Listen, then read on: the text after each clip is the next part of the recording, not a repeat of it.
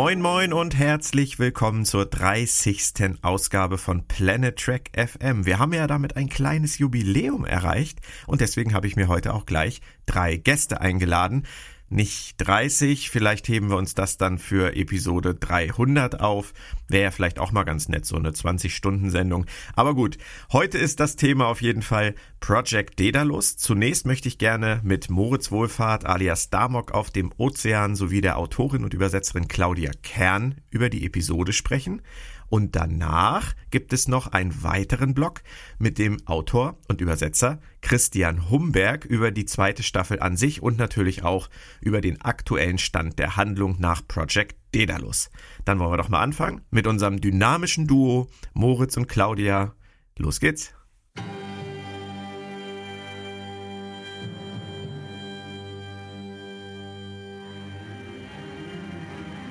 Hallo Claudia, hallo Moritz, schön, dass ihr da seid. Hallo Björn, danke für die Einladung. Hallo ihr beiden, freut mich auch wieder dabei zu sein.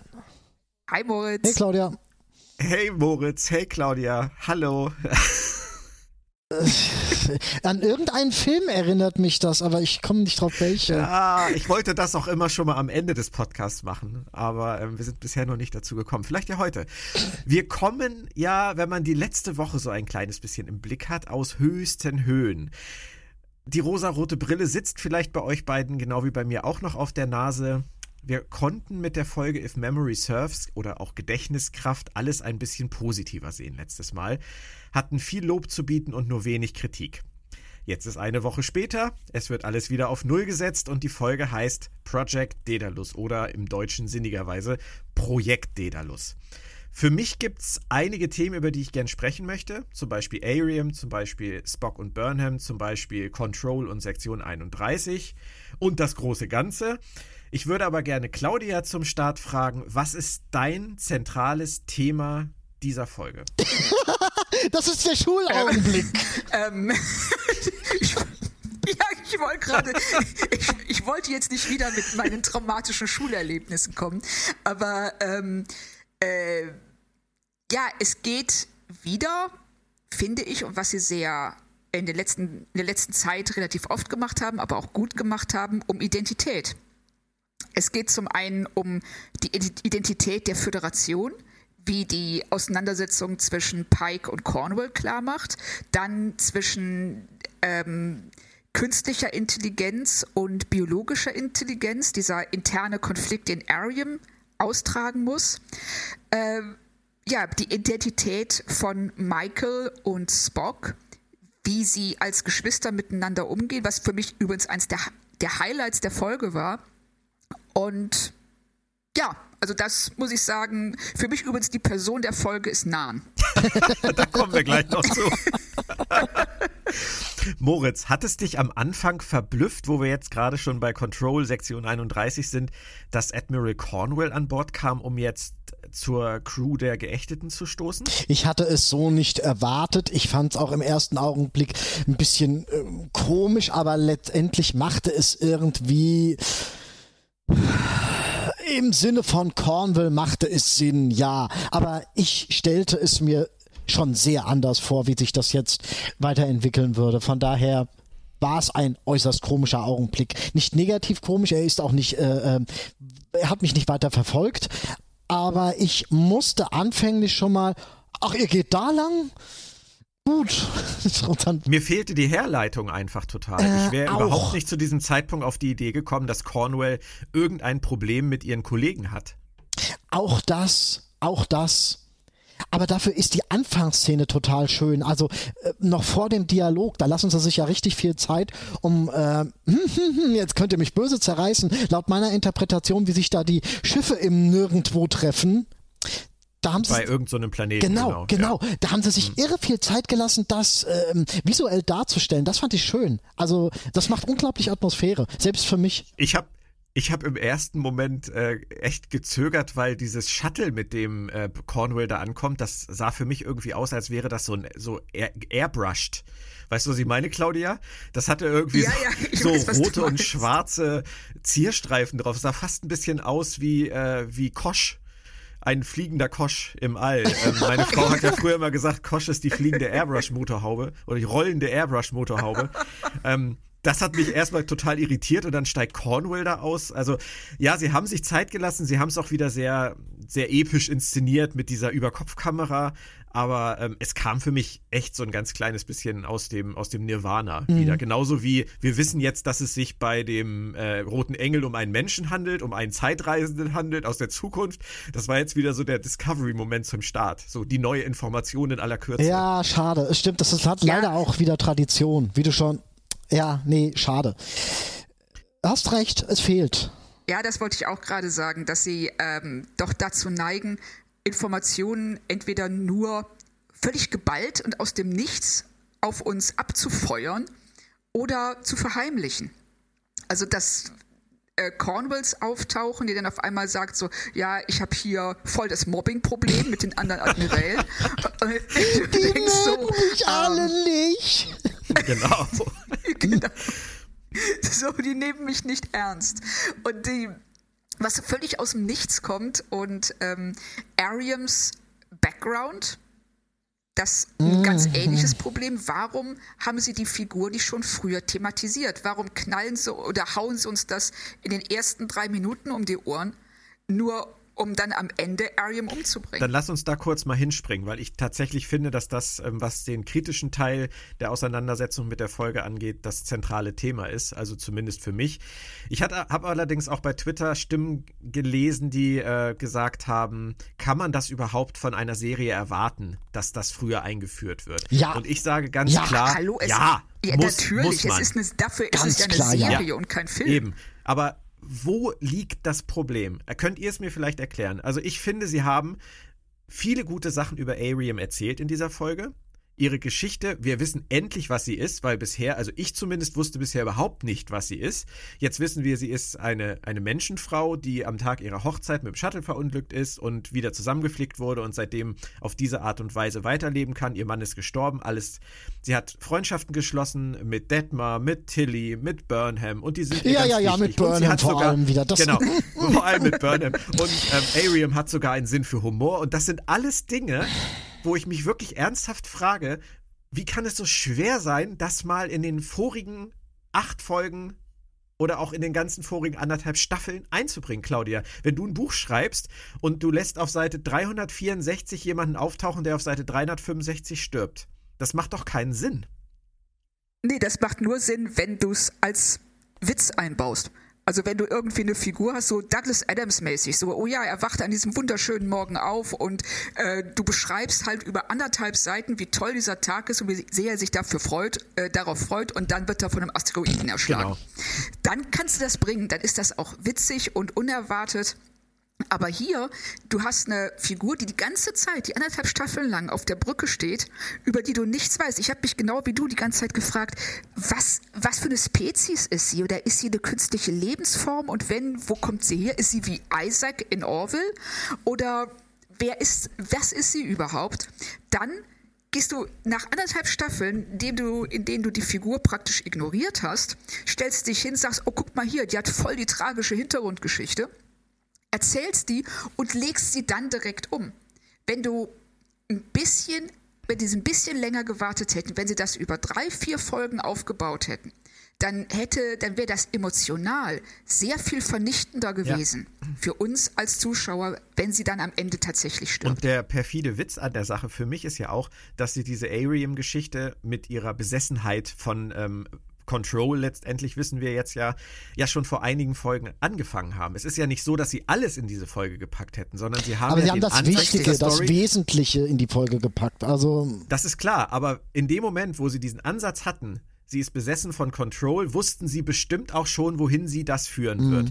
Und in dem Moment hätte man doch dann in den, wenigstens in den zwei, drei Folgen seitdem, irgendwas an Backstory liefern können. Ich verstehe es einfach nicht. Was ich an der Sache nicht verstehe, und auch nie verstehen werde, es sei denn, es erklärt mir mal irgendwann einer von den Machern, ist, die Episodenlänge, die unterschiedlichen Episodenlängen, diese Episode Light and Shadows mit ihren 40 Minuten. Wir hatten dieses Thema schon ausgewalzt hoch 10, dass man, man, wenn man gewollt hätte, dann noch 20 Minuten oder gekonnt hätte. Ich weiß nicht, ob sie nicht können. Ob sie diese Zeit nicht haben, ob die ein, ähm, spieldauerisches Gesamtkonzept für die gesamte Staffel haben und daran ihre Das glaube Episoden. ich nicht.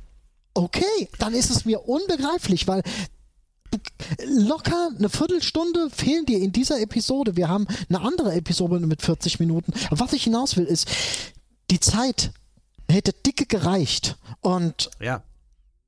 auch Aber die Frage ist eher, Claudia, vielleicht kannst du uns das beantworten. Kann es sein, dass Sie aus dramaturgischen Gründen einfach der Meinung sind, das sei ja schließlich hier keine Soap, in der man zeigt, was da, da, da und dort passiert, so wie das früher bei DS9 war, gerade im Quarks, gerade bei Odo, gerade in der Krankenstation, sondern es ist, sie verdichten halt extrem. Das, was sie in der Folge aussagen wollen. Und ich denke, dass es daher rühren könnte, dass sie deswegen Dinge streichen, die eigentlich nichts konkret mit der Folge zu tun haben. Ob das um Ariam geht oder um Kalber, sie machen es ja immer wieder.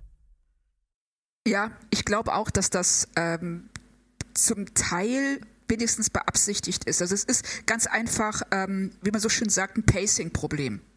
Äh, ich habe, du äh, hast bestimmte Handlungspunkte, die gebracht werden müssen in einer Folge, um eben die Geschichte weiterzubringen. Und dann stehst du, wirst du immer wieder vor dem Problem stehen, okay, ich musste jetzt eigentlich auch die Figuren ein bisschen entwickeln, um spätere Dinge vorzubereiten, äh, was aber dann den gesamten Rhythmus der Geschichte kaputt macht.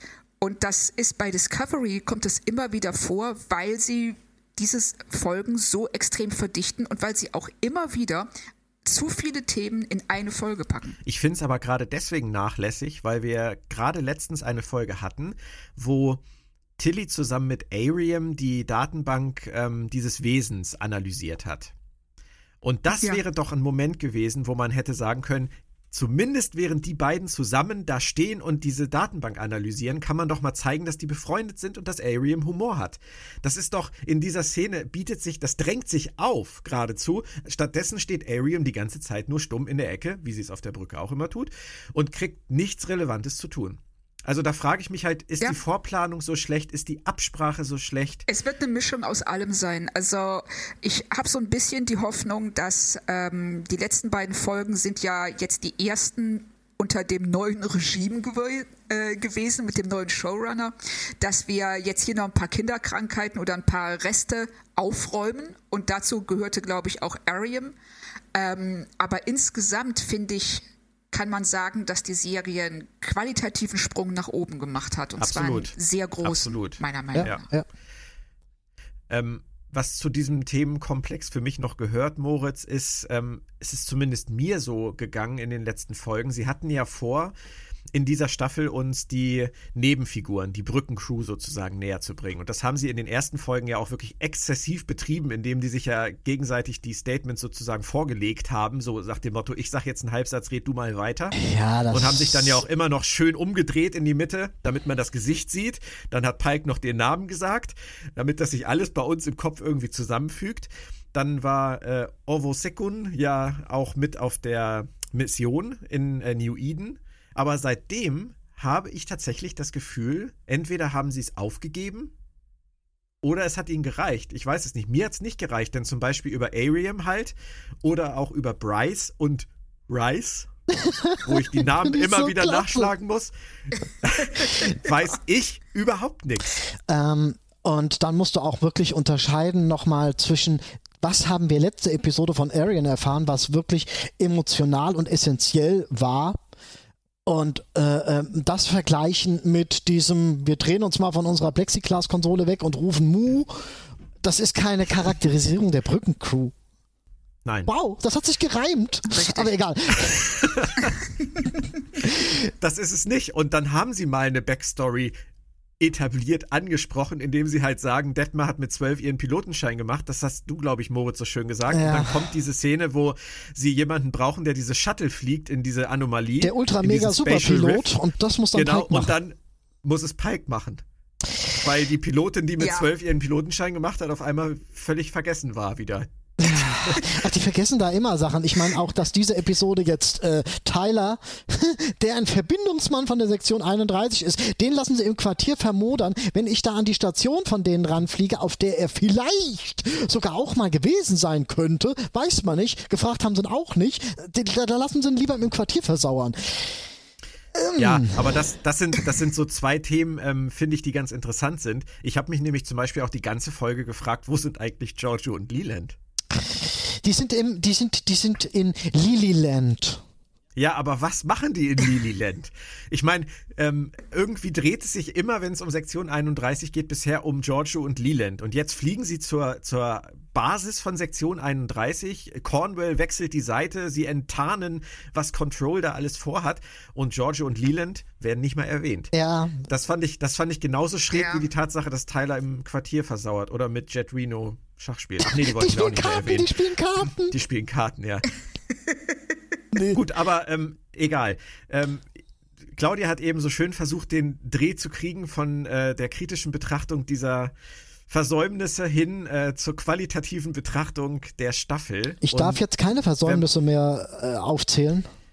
Nee, dann musst du jetzt schweigen für den Rest der Folge. Oh. Das, ist dann jetzt halt so. Ähm, darfst höchstens nochmal Mu sagen, wenn du möchtest. Das ist dann die, die Charakterentwicklung Moritz W. für diese Folge. Ariam. Auch wenn es zu schnell kam, auch wenn es vorher besser gewesen wäre, mich hat das ziemlich mitgenommen, muss ich ehrlich sagen. Da bin ich echt eine Memme. Also ich finde, sie haben sie sehr schön eingeführt. Sie haben ihre Geschichte gut eingeführt, auch wenn es alles sehr, sehr schweinsgaloppartig war. Aber mich hat ja schon Calypso so mitgenommen mit 13 Minuten. Hat er am Ende die Taschentücher rausgeholt. Da waren die Taschentücher draußen, genau. Ähm, hier war es auch kurz davor. Also ich finde, sie haben es gut gemacht. Also gerade am Ende, ähm, finde ich, ist der, der Spannungslevel extrem gestiegen, oder? Der Spannungsbogen steigt definitiv. Äh, äh, ich muss nur ganz ehrlich sagen, dass im Nachhinein, weil ich es jetzt eben zum zweiten Mal gesehen habe, fand ich es etwas merkwürdig in der, in der Erklärung her, weil Pike keine fünf Minuten davor sagt, wir können euch jederzeit rausbeamen. Und das funktioniert dann da nicht. Es Es fragt auch keiner danach, oder? nicht wirklich. Ich verstehe. Eben, deswegen. Wir können euch jederzeit rausbeamen, aber wenn ihr nicht fragt, dann tut es natürlich auch nicht. Nein, ich ähm, bin im Prinzip eigentlich voll und ganz bei dir. Die Szene an sich ist, ist gut. Sie, sie ist wirklich schön. Sie hat so ihre, ihre Momente, die ein bisschen komisch sind. Dass Burnham da total ausflippt, will mir auch nicht so ganz in den Kopf. Wann hatte die denn mal was mit, mit äh, Arian? Gesprächsthemen. Naja, das ist äh, A- Ariam. Das ist wie bei Stemmetz. Äh, ja, Nicht Stemnitz, ja. sondern Stemmitz und Ariam. Immer das M im Blick behalten. Uh, warte mal ab, bis du alt bist, dann werde ich dir auch mal. Ja, das sagst du mir. Nein, okay. Stimmt. Nein, ähm, es gibt so ein paar Aspekte, auf was ich hinaus will, die reißen es halt, wenn man es hinterfragt, nach unten. Das finde ich halt schade. Naja, die enge Beziehung zwischen Ariam und Burnham, die haben sie ja genauso eingeführt wie die enge Beziehung zwischen Saru und Burnham. Das macht ja letztendlich keinen großen Unterschied. Hm, die waren aber wenigstens auf einem Schiff. Über ein paar Jahre Ja, lang. also, äh, Ach so, das, da, du meinst vor der Discovery. Ja. Ja, ja, das, das stimmt natürlich schon. Ja, das ist, das kommt alles so wieder aus der hohlen Hand. Das ist, was, was will man dazu sagen? Hat dich das denn auch emotional mitgenommen, Claudia, oder hat dich das doch relativ kalt gelassen, dass sie sie da am Ende geopfert haben? Nee, ich fand es schon, äh, ich fand es wirklich schön gemacht und ich saß tatsächlich vorm Fernseher und habe gedacht, bitte hängt jetzt keine Szene mehr dran. Lasst es damit enden. Ich möchte jetzt sofort den Abspann sehen. Und das haben sie gemacht und das hat so einen richtig schönen emotionalen Rums am Ende, der natürlich deutlich besser gewesen wäre, wenn wir bis ja gefühlt fünf Minuten vorher äh, gewusst hätten, wer Ariam eigentlich ist. Aber das, ähm, ich wenn man das jetzt außer Acht lässt, finde ich, dass sie diesen Rahmen unheimlich schön gewählt haben. Also mit ihrer Erinnerung anzufangen und mit der gleichen Erinnerung zu enden. Das war wirklich gut. Also das gibt der Folge, das rundet die Folge ab. Bis vielleicht auf einen kleinen Aspekt am Ende. Ich weiß nicht, wie es euch ging, aber also ich, wenn ich Sicherheitschef wäre auf einem Schiff und ich wäre so wie Odo, so dass man, dass die Leute Wurfgeschosse durch mich durchwerfen können, ohne dass, dass ich verletzt wäre, dann würde ich mich ziemlich cool fühlen, glaube ich, wenn ich da rumlaufen würde. Ähm, wenn ich Sicherheitschef wäre auf einem Schiff und ich hätte an den Seiten meines Gesichtes äh, Dinge dran hängen, die, wenn man sie mir rausreißt, dazu führen, dass ich sofort kampfunfähig bin, glaube, dann würde ich mir ein bisschen doof vorkommen. Ähm, Ja, das wäre ein klarer Fall von hätte sie mal einen Helm getragen. genau, hätte sie mal einen Helm getragen. Ähm, Nahen ist für mich so ein ganz merkwürdiges Thema in dieser Folge. Ich möchte noch einmal kurz an den Anfang gehen. Es, ich weiß nicht, Moritz, ob dir das, ob dir das aufgefallen ist, ob das rübergekommen ist oder ähm, ob ich dir das erst erzählt habe. Ariam schleicht, äh, Ariam, Nahen schleicht ja von Beginn der Folge an hinter Ariam her. Sagt aber nichts. Steht immer irgendwo in der Ecke rum und guckt skeptisch Richtung Ariam. Und ich habe mich die ganze Zeit gefragt, was macht die Frau da? Wer hat ihr diesen Auftrag gegeben? Habe ich das verpasst? Ich würde mich nicht wundern, wenn die Autoren für diese Episode erst noch andere Pläne hatten, von wegen, dass äh, Nan unser Robot Girlfriend als ähm, Saboteurin enttarnen würde und sie deswegen erstmal rumschleichen lassen und dann äh, haben sie sich zum Schluss äh, anders entschieden und die Geschichte anders zu Ende erzählt. Ich weiß es nicht, es ist komisch. Es wirkt merkwürdig, oder? Es wirkt sehr Claudia, merkwürdig. ist- Was ich aber krass finde, ähm, Ariam fragt Nanja äh, ähm, ganz spezifisch nach ihren kybernetischen Erweiterungen. Ja. Und von daher macht das schon so ein bisschen Sinn, von wegen, ah, das geht dir ums Atmen, gell, ich muss das wissen, vielleicht will ich es ja mal rausreißen, so aus Spaß. Ja, aber zwei Punkte dazu. Also erstens fand ich diesen Moment echt spooky, weil ähm, Nan guckt auch so irritiert, so als wüsste sie, wohin das äh, führen könnte. Aber diese Frage sollte Ariam überhaupt nicht stellen müssen. Ich meine, schon mal irgendwas von Crew Manifest gehört? Ich meine, äh, die Frau ist Barzanerin, das muss man doch nicht fragen, oder? Eigentlich nicht. Vielleicht weiß Control das nicht. Ich, Da, äh, da waren so ein paar Dinge, deshalb meinte ich eben, Nan ist für mich die Person der Folge, weil sie hat äh, das Pech, in den, ähm, in den Momenten der Folge präsent zu sein, die leider zu den schlechteren gehören. Zum einen eben die Szene zwischen ihr und Ariam und Ariam fragt, so sag mal, diese Dinger da, was, wozu hast du die? Wieso willst du das wissen? Och, nur so. Und du denkst so, hm, dann schleicht sie wie in so einem alten Stummfilm die ganze Zeit hinter. Das wird wirklich, ja, ja, genau, so ein Nosferatu irgendwie von 1922. Und niemand, sie ist auf der Brücke, die steht nicht an ihrer Station. Nein, die steht hinten im Schatten und starrt zu Ariam rüber. Und da dreht sich nicht mal Pike oder Saru um und sagt, sag mal, wieso stehst du nicht an deiner Station? Was machst du? ich übe Niemand Schleichen. bemerkt das. das ist, und dann hat sie natürlich diese fantastische Sterbeszene oder fast Sterbeszene, wenn ihr die Dinger rausgerissen werden. Sie am Boden liegt, vor sich hin verreckt, röchelt, nach, die Arme nach ihren Implantaten aussteckt und keinen das auch nur ein Scheiß interessiert. Burnham steht da und labert mit Ariam. Ariam ist eh gerade woanders. Und ich saß als Zuschauerin, habe ich da gesessen, so, ähm, Leute und sie im Hintergrund so und, großartig. Und dann irgendwann ist den Autoren wohl aufgefallen, oh scheiße, die verreckt ja da hinten, setzen wir sie mal schnell auf den Stuhl und zeigen, dass äh, sie sich die Dinger wieder einsetzt. Das war so Äh, antiklimaktisch. vor allem stellt sich mir da eine ganz andere Frage. Ähm, vielleicht habe ich es ja nicht gesehen. Ich hoffe in solchen Situationen immer, dass mir da visuell was fehlt. Hat Ariam vielleicht hatten die da eigentlich noch andere dabei? So, so Sicherheitsleute, die die Ariam platt Nein. gemacht hat oder so? Nein? nope. Das habe ich die ganze Zeit gehofft, von wegen, dass, dass die davor mal richtig hingelangt hat und drei, vier, fünf Sicherheits.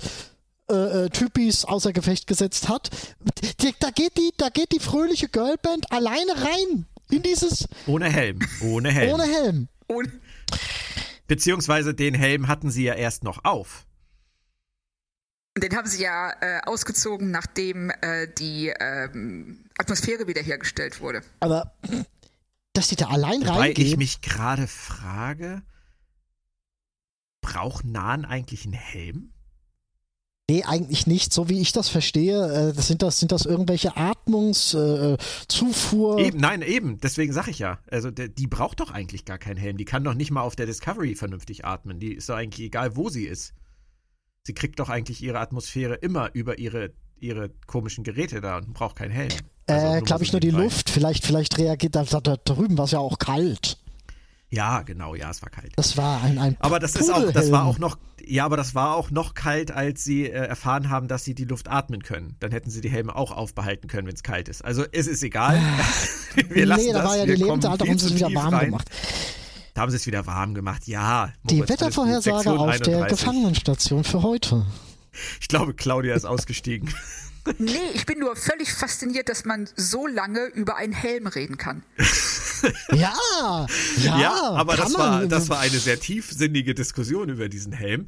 Ähm, aber apropos tiefsinnig, wir sind ja immer noch bei Ariam und ich habe noch ein schönes Zitat für euch. Und zwar ein Zitat von Heather Caden, die ja sozusagen die rechte oder linke Hand von Alex Kurtzman ist. Und sie hat sich dazu geäußert, warum es unbedingt sein musste, dass Ariam stirbt. Und jetzt passt auf. Ich bin gespannt, wie ihr gespannt. reagiert. Also ihr, über, mein, über mein schlechtes Englisch müsst ihr wieder hinwegsehen. Ich bin äh, zu faul, es jetzt einzudeutschen. Sie sagte Folgendes darüber. I think anytime there is a character you build up and build up and you grow to love, sadly for story, the one where you go, wouldn't it be impactful if that is the one you get rid of? Bullshit. Äh, jo, man kann sich, also dann kann ich auch Autor werden, also TV-Autor. Das ist aber Genau. auf zwei, zwei Arten Bullshit, Claudia, oder? Nicht nur auf eine. Ja, das ist erstmal äh, zu behaupten, dass wir diese Figur über lange Zeit aufgebaut und Ja. lieben gelernt haben. Ja, wie denn? Ja. Die stand nur in der Ecke. Das ist genauso, du lernst auch deinen Staubsauger nicht kennen und lieben, nur weil er die ganze Zeit da rumsteht. Ja, du, du, Claudia, du hast einen Hund, wir, haben, wir haben drei Hunde. Fast frauenfeindlich oder Wir, so. wir lieben unsere Staubsauger, da bin ich mir sicher. Total. Oder hart dein nicht Hund nicht. Oh ja, stimmt. Jetzt, wo du das sagst. Ja, der hart auch gerade ganz brutal. Das stimmt. Siehst du, siehst du. Also Staubsauger war ganz schlechtes Beispiel für Hundebesitzer. Stimmt. aber Aber, ne, du hast das recht. Prinzip, ja. das Prinzip bleibt bestehen. Das, ähm, äh, sie haben die Figur null aufgebaut, bis auf die letzte Folge, nur um sie dann am Ende direkt umzubringen. Und äh, zu sagen, ja, das musste jetzt wegen der Story sein und es ging nicht anders, das war das war Hanebüchen. Es hätte tausend andere Möglichkeiten gegeben, das zu tun. Und sie haben es einfach nicht gemacht, aus welchen Gründen auch immer.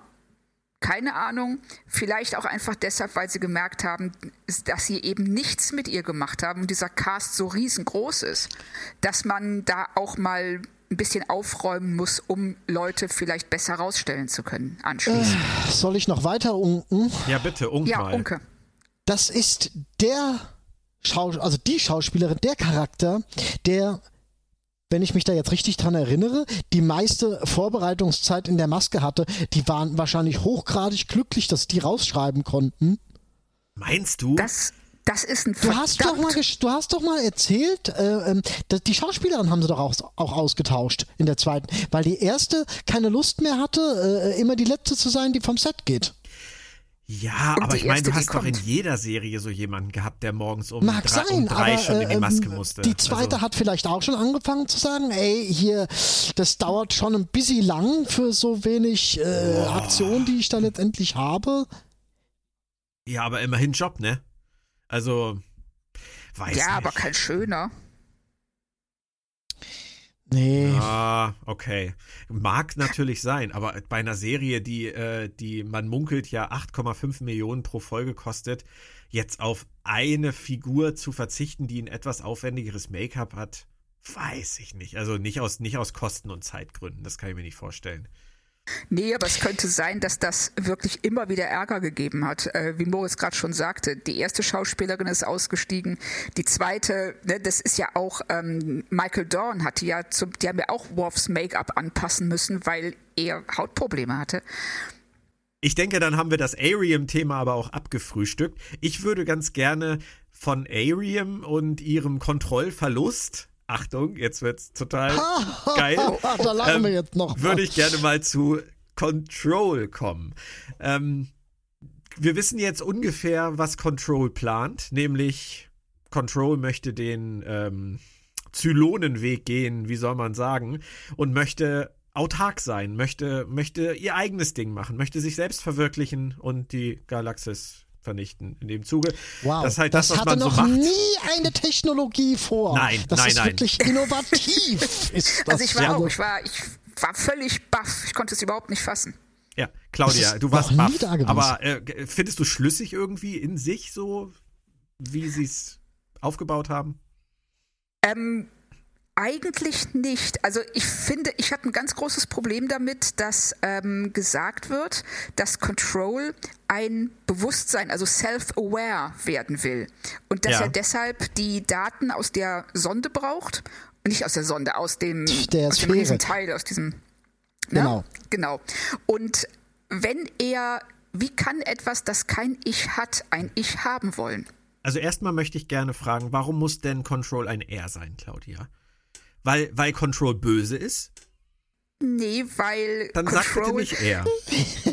weil ich bei Control automatisch an die alte Equalizer-Serie denken muss, wo der Vorgesetzte von Robert McCall den äh, Codenamen Control hatte und Ah, gespielt okay. wurde von Alles Robert klar. Lansing, Ja. der wiederum in Classic den Typen mit der Katze gespielt hat, dessen Namen ich jetzt vergessen habe. Gary Seven. Nee, Gary Seven?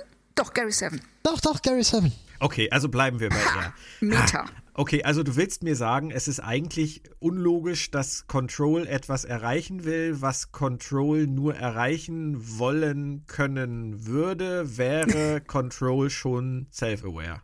Ja, also wenn er, wenn er all das schon in sich hat, was er eigentlich, also ich sag mal, dass er den, ähm, das Hologramm von der Admiralin nicht hätte erstellen können, ohne ein Ich zu haben, weil ein Ich bedeutet Sehnsüchte zu haben, Pläne schmieden zu können, Wünsche zu haben und sich ein Bild zu machen, ähm, ich bin hier in der Gegenwart und ich stelle mir mich selbst in der Zukunft so und so vor. Und es ist ein gigantischer Plan, der so viel ähm, Ego verlangt oder fast schon Narzissmus, dass, ähm, dass ein Wesen, das sich seiner selbst nicht bewusst ist, dazu überhaupt nicht in der Lage wäre. Control hat ja Okay, auch aber- den, den Turing-Test bestanden mit dieser Admiralsgeschichte.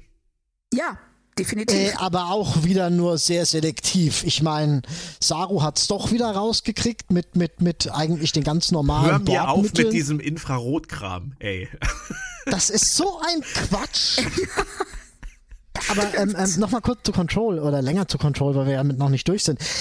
Ähm, ich kann damit leben, wenn ich mir sage, dieses, äh, diese KI, deren erster Zweck es ist, Wissen anzuhäufen, um äh, Statistiken zu erstellen, um, um, um äh, ähm, Szenarien zu entwerfen, um ähm, Ergebnisse zu präsentieren, um mir fällt einfach noch nicht das richtige Wort ein, was ich suche, was es adäquat komplett erklären würde. Vielleicht hat das einfach einen so großen Hunger nach Wissen, dass es dieses, dieses Sphärenzeug einfach erstmal haben will.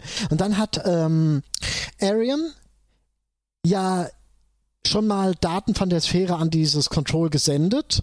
Und vielleicht ist ja erst dadurch das äh, Wesen, das, das, das selbst, sich selbst wahrnehmende Wesen entstanden. Naja, du hast ja aber eben selbst in deinem Satz von haben will gesprochen und das würde ja auch wieder bedingen, dass da schon vorher etwas gewesen ist, Ja, wa- ja gut, aus Hunger an Wissen. Das will Wissen. Das, ähm, ähm, die erste Funktion von Control ist, Wissen anzuhäufen. Ja, Moritz, um, ja, ja, ja, aber mein, mein Word, wenn ich mein Word aufmache, dann kommt das auch nicht aus dem Monitor raus und sagt mir, gib mir jetzt endlich Buchstaben, sondern das wartet geduldig so lange, bis ich es mit solchen fütter, auch wenn das seine Aufgabe ist, Buchstaben anzuhäufen. Ja, weil es halt keine Wünsche hat. Eben. Aber ich kann Moritz Argument insoweit nachvollziehen, wenn jetzt die Informationen, die Arium aus der Sphäre an Control weitergeleitet hat, zu einem, praktisch diese kritische Masse bei Control erreicht hat, indem es umswitcht, indem er nicht mehr ein äh, Werkzeug ist. Und ähm, Cornwall bezeichnet ihn ja als Resource, also als etwas, auf das man zugreift, ist nicht als eine Person oder was anderes. Ähm, aber dass es in dem Moment switcht und er sich seiner selbst bewusst wird und dann diesen ganzen Plan ersinnt, was ja schnell gehen sollte bei so einem Riesencomputer. Und, den, Und das ist schon vor zwei Folgen passiert, dass Ariam angefangen hat, da was zu senden. ja, also ich weiß nicht, ob das mit der Zeitlinie hinkommt mit dem Hologramm. Da bin ich mir nicht ganz sicher. Nee, sowieso nicht. Nee, ne? sowieso nicht. Nee, Hologramm kannst du komplett vergessen. Aber, das äh, ist, das ist. Äh, Schätzeleins, ihr, ihr merkt schon, dass ihr den Job der Autoren macht, ne? ja, also einer ihr- muss es ja tun. ja, einer muss ihn ja machen, Captain Skram. Einer muss es. It's a dirty Ja, sie- job, but someone's gotta do it. Ja, sie hätten es halt, es wäre halt schön gewesen, wenn sie es thematisiert hätten, aber ich weiß nicht, wie oft wir das schon gesagt haben.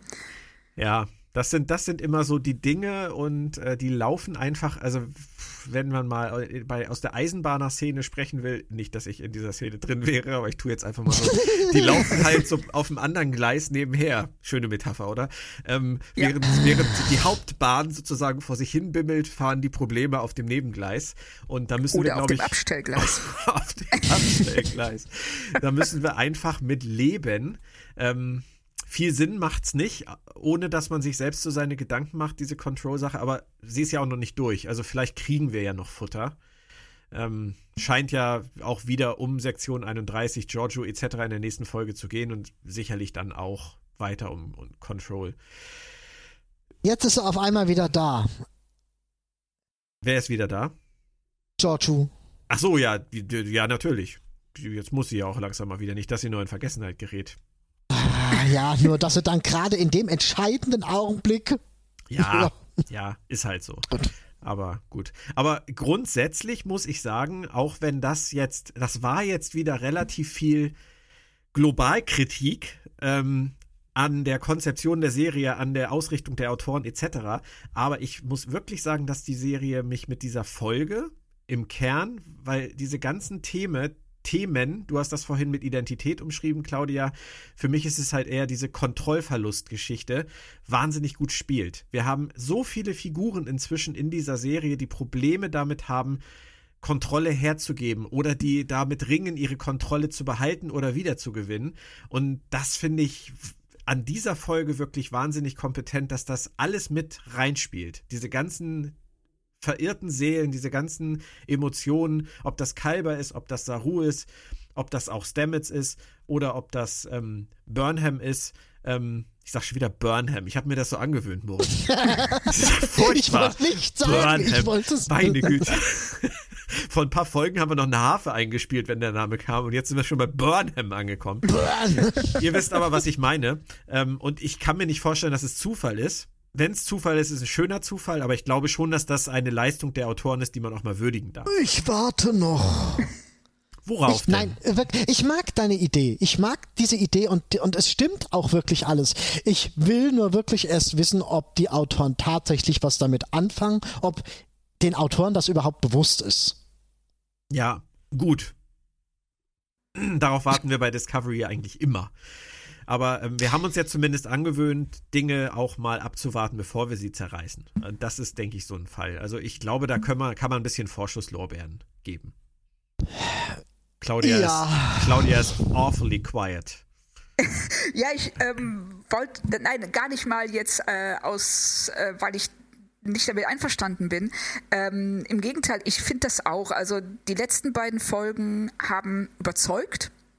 Auf jeden Fall, also trotz der Kritik, die wir jetzt hier auch zu Recht äußern, ähm, ich hab, ich war 50 Minuten lang sehr gut unterhalten. Und ich konnte viele Sachen nachvollziehen. Ich habe äh, bei vielen Dingen, also viele Szenen haben mir gefallen, viele Figuren. Ähm, es krankt immer wieder an diesen übergeordneten Themen und an so Kleinigkeiten wie Logik, was natürlich total lustig ist, weil Spock jetzt mit an Bord ist. Ja, aber seine Logik ist ja auch, äh, steht ja auch zur Disposi Disposition im Ja. Moment. Von daher kann das ja auch für die Serie gelten. Und ähm, ich muss auch sagen, was mir sehr gut gefallen hat, das war diese Szene, in der Cornwell Picard, äh, Picard, hallo, Pike lobt und gleichzeitig niedermacht, wenn er vor dem Monitor steht und sie sagt, sag mal, dir ist schon klar, dass ich euch nicht in den Krieg mit reingenommen habe, weil ihr die Besten der Besten seid. Ich wollte nicht, dass ihr verheizt werdet. Und in dem Moment kippt die Kamera so ein bisschen zur Seite und du siehst Joannes Gesicht, die so hoch guckt und als wollte sie sagen, ja, schönen Dank auch. Ja, aber komm, das war schon so ein ganz kleines bisschen. Sehr mit dem, mit dem Presslufthammer gelobt, ne? Also ich fand. Ja, das, ja, ja, aber deshalb finde ich in dem Moment ihren Blick so toll, weil sie das unterminiert. Ja, ja natürlich. Was gerade passiert. Vor allen Dingen, du hast dann Pike steht vor diesem Bildschirm und die Lichtstrahlen kommen so aus. Er ist tatsächlich die strahlende Lichtgestalt. Und dann der Blick von Joanne, einfach nur, sag mal, geht's noch? Und das ist, also das finde ich, rundet diese Szene ab und das zeigt auch, dass sie bei Discovery anfangen, mit den Figuren zu spielen, auf verschiedenen stimmt. Ebenen Das zu stimmt. agieren. Und Ja, das, das hat mir stimmt. echt gefallen. Du bist noch da, Björn? Ich bin immer für dich da, Moritz. Äh, ich wollte dich auch gerade was fragen. Du musst nicht immer solche Verlustängste haben, so Kontrollverlustängste, Moritz. Ich nicht, dass das noch abfärbt auf dich. Wir haben doch keine technischen Probleme. Hast du das Gefühl, wir haben jemals technische Probleme gehabt? Falls irgendjemand unserer Hörer ähm, bei diesem Cast an irgendeiner Stelle das Gefühl haben sollte, hier ist auch irgendwas gefaked, hier ist irgendwas geschnitten, das haben die doch irgendwie nachgestellt oder so, dann schreibt das mal in den Kommentaren. Es gibt eine Stelle in dieser Unterhaltung zwischen Moritz, Claudia und mir, wo das der Fall ist und vielleicht findet ihr sie ja. Aber Moritz, ich wollte noch ganz kurz auf einen äh, schönen Punkt hinaus und zwar Spock und Burnham. Ich fand es war wieder eine sehr schöne Folge für die beiden. Absolut. Ich liebe die Dynamik von Spock und Burnham. Die ist großartig. Und ich wünschte mir, sie hätten Spock viel früher eingeführt. Oh Weil ja. das trägt die, die, was die sich da gegenseitig an den Kopf hauen, das ist, das ist der Wahnsinn. Ich Ja. liebe diese Szenen. Das macht aus Burnham auch so viel mehr, finde ich zumindest. Sie ist so natürlich und locker und es gibt eine Szene in dieser Folge, glaube ich, da haben sie wieder eins ihrer, ihrer Scharmützel hinter sich. Und ähm, ich glaube, das ist nach dem Schachspiel, nach Spocks Abgang, wo Burnham wirklich am Boden zerstört ist. Und dann wird sie auf die Brücke gerufen. Erinnere ich mich da richtig? Auf jeden Fall, ähm, sie rafft sich innerhalb von zwei Sekunden zusammen. Sie schüttelt ihre Tränen ab, sie schüttelt ihren Gesichtsausdruck, ihren traurigen, belasteten ab, zieht ihre Uniform zurecht und auf einmal, innerhalb von zwei Sekunden, ist sie wieder genau die steife Michael Burnham, die ich eigentlich nicht mag. Aber an der. Falsch. Falsch. Nein, das Sie ist kommt, nicht falsch. sie das kommt auf die Brücke. Doch, es ist falsch. Sie kommt auf die Brücke, ver- versieht da erstmal zehn Sekunden lang ihren Dienst und dann fragt Saru, ist alles okay bei Ihnen? Da war ich ja noch nicht. Ich war ja gerade noch in ihrem Quartier. Sie zieht sich die Uniform zurecht. Du musst mich schon ausreden lassen, Schätzelein. Und Ah, Sie schüttelt es, weil Claudia, weißt du, was ich meine? Das ist halt, äh, Ja. sie, sie switcht um in das, was sie sonst versucht zu sein. Ja, ich weiß, was du meinst. Genau. Das, sie schafft es nicht ganz und das Nein. merkt Saru. Genau, das ist richtig. Und dann geht's ja noch weiter. Aber das ist halt genau das, was ich meine. Sie, Soniqua Martin Green zeigt mir mit so einer Szene, dass sie wirklich diese Burnham, die ich manchmal nicht mag, weil sie mir zu gestelzt ist, spielt. Dass das aber auch etwas ist, was Michael Burnham spielt, vielleicht. Michael Burnham sich da eine Maske aufsetzt, die sie vielleicht auch braucht. Und äh, damit kann ich mich viel besser mit dieser Figur anfreunden. Jetzt bin ich fertig, Moritz. Ah, gut. Maul. Okay. ja, aber ich bleibe trotzdem so ein Stück weit dabei. Saru blickt hinter diese Maske und das heißt für mich irgendwo, dass sie es eben doch nicht so ganz gut rausstreichen kann und übergehen kann und wieder zur Tagesordnung. Du hast mich einfach nicht verstanden. So ehrlich muss man sein, oder Claudia? Er hat es einfach nicht verstanden. Der Eindruck kommt gerade auf, weil das ist ja. Aber so gemein zu belassen, belassen wir es einfach dabei. Ich wollte noch eine Spock-Sache kurz einstreuen. Ähm, das ist mir jetzt irgendwie in der letzten Folge so aufgegangen. Habt ihr mal auf seine Ohren geachtet? Nein. Nein. Die sind spitz. Also ich glaube, da sind wir uns einig. Ach aber nee. Ähm, das Witzige an Spocks Ohren ist für mich, ich glaube, die haben die vulkanischen Ohren übertrieben groß gemacht, weil er so lange Haare hat. Und ich habe mich in der letzten Folge gefragt, wenn Ethan Peck dann am Ende der Staffel vielleicht ohne Bart und mit einer normalen Spock-Frisur auftreten sollte, die seine Ohren dann verkleinern müssen. Weil die Ohren, die sie ihm gebaut haben, die sind für eine normale Kurzhaarfrisur eines Vulkaniers viel zu groß. Das ist jetzt mal die weibliche Seite in dir. Ist eigentlich immer, ist eigentlich immer meine Frau, die dann sagt, was trägt Ja, der deswegen sagte ich ja. Ich erinnere da mich gerade an die? Augenbrauen Aber- von Sarek. Ja, da war es genau. ja deine Frau. Und, und Also Claudia, jetzt- dir ist das nicht aufgefallen? Es ist mir nicht aufgefallen, nein, aber jetzt will ich natürlich in der nächsten Folge auf nichts anderes achten. Ja, das, das Problem ist, als es mir aufgefallen ist, konnte ich nur noch auf seine Ohren gucken. Ja, Das genau, ist- das ist das Problem. Ja, Das, ähm, vielleicht, Mädchen. vielleicht täuscht es ja auch. Ich meine, ich bin jetzt nicht unbedingt der Ohrenexperte, ich bin auch nicht der Experte für die Relation zwischen Ohren und, und Kopfgröße bei Vulkaniern und so. Aber irgendwie Aber du bist der ich, Orville-Experte. aber irgendwie könnte ich mir vorstellen, dass sie, dass sie vor dem Dilemma standen, irgendwie durch seinen Haarwust die vulkanischen Ohren deutlich machen zu müssen. Achte mal drauf, Claudia. Ich würd mir, würd, bin mal gespannt, was du dazu sagst. Nächstes Mal. Ja. Claudia, ich habe mal eine Frage an dich. Das kannst du mir als Frau bestimmt eher beantworten als Björn, auch wenn er jetzt gerade das Mädchen in sich entdeckt hat. ähm, Spock kommt in Burnhams Quartier und das Erste, was er sagt, oh, hm, hm, hm, im Gegensatz zu äh, Anson Tillys Quartier hat deins keine persönliche Note. Wann war der denn bitte in Tillys Quartier und was hat er da gemacht? Nein, äh, die teilen sich doch ein Quartier. Das heißt, er sieht auf der rechten Seite sieht er Tillys Bett, das umgeben ist mit persönlichen Dingen und dekoriert ist, und auf der linken Seite sieht Burnhams, das sieht aus wie eins aus der Jugendherberge. Ah, die haben immer noch, ich dachte, die wäre jetzt mal, ha, ich dachte immer, wo die, äh, ähm, wo Michael Burnham hochgestuft wurde äh, zum, zum, zum Brückenpersonal, dass sie Versteh ein ich. neues Quartier gekriegt hat oder so. Nee, nee, nee, die teilen sich immer noch eins. Aber ganz ehrlich, nee. Claudia, hat man das irgendwann mal gesehen nochmal, dass die zusammen in ihrem Quartier waren? Ich glaube nämlich, ich, hab, ich erinnere mich an den Short Track, wo Tilly mit ihrer Mutter redet. Da sitzt Tilly, glaube ich, sogar auf dem rechten Bett. Und das ist eigentlich. Das ist Burnham. Nee, das, Nee, das ist Tillys. Bett, Nee, das ist also Tillys Seite. Das Tillys, stimmt. das ist Tillys. Ja, ja. Sitzen die nicht im Quartier, wenn Tilly, ähm, Tilly irgendwas gesteht? Äh, Die reden über. ja, ähm, stimmt. Als sie sagt, dass sie glaubt, den Verstand zu verlieren irgendwie. Ja, sogar. genau, richtig. Ja, stimmt. Da sitzen sie dazu. Aber da kann sie auch zu Besuch sein. Ich kann das verstehen, Moritz, dass du das geglaubt hast, weil diese Gruppenquartiere machen für mich eigentlich für normale Offiziere auch keinen Sinn. Nee, für mich auch nicht. Gab's das bei der Originalserie? Nee, Nein. Ne? Nee. Nee, das gab's nur in, in, Nick, in Nick Meyer Star Trek 6, ne? Die Schlafsäle. Ja, also ich habe sonst, kann ich mich nicht daran erinnern, jemals in Star Trek einen Schlafsaal gesehen zu haben. Aber ich glaube, Moritz wollte auf irgendwelche schlüpfrigen Sachen hinaus, wenn ich äh, das richtig verstanden habe. Nein, wollte ich nicht. Ich wollte, ähm, deswegen habe ich ja Claudia gefragt, damit sie mir nicht schlüpfrige Sachen sagt, damit mein Geist endlich beruhigt ist. Ich der danke dir wahrscheinlich für der- dein Vertrauen. Der einzige Mann, der zu einer Frau nicht schlüpfrige Sachen sagen möchte. Vorsätzlich nicht schlüpfrige Sachen sagen möchte. Ach, ich freue mich über alles Schlüpfrige, was ich in, in einem Kontext bringen kann, der äh, das nicht Schlüpfrige schlüpfrig macht und umgekehrt. Wie kriege ich jetzt wieder den Bogen? Ähm, Projekt, Projekt Daedalus. Ähm, die Folge heißt Project Daedalus und am Ende sagt Ariam, du musst Project Daedalus stoppen. Was für, ist für euch Project Daedalus? Einmal ganz kurz.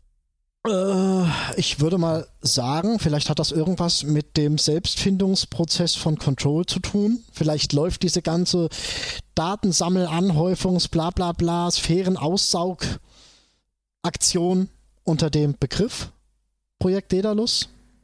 Würdest du das auch so sehen, Claudia?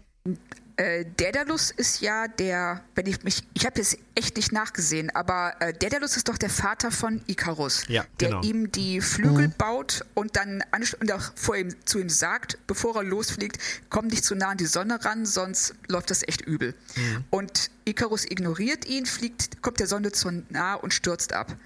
Ähm, deshalb könnte ich mir vorstellen, dass Projekt Daedalus tatsächlich die, ähm, die, ähm, ja, die, die Bewusstseinswerdung künstlicher Intelligenz ist. Und dass das könnte ich mir vorstellen. Der Höhenflug. Habe ich ehrlich gesagt auch gedacht. Und dann habe ich mich gefragt, würde sich eine künstliche Intelligenz, die gerade dabei ist, self-aware zu werden, selbst so einen Projektnamen geben? Nee, nee, ähm, ich könnte mir vorstellen, dass das zum Beispiel ein Experiment des Daystrom-Instituts ist. Dass die tatsächlich ähm, oder jemand anders wollte, dass künstliche Intelligenz ähm, sich, seiner, sich ihrer selbst bewusst wird und dass ähm, Control in dieser Metapher Icarus ist und nicht Daedalus. Okay, das, ich, das kann ich total nachvollziehen und wahrscheinlich habt ihr auch recht. Aber ähm, könnte das nicht auch noch was anderes sein, das Project Daedalus? Wer hat denn in dieser Staffel Flügel? Der rote Engel. Mhm.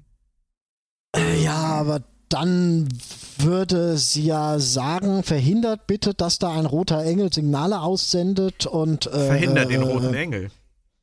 Ja, und das ist ja eigentlich Weil Burnham Hm. vielleicht, weil Burnham vielleicht durch ihre rote Engel-Tätigkeit stirbt.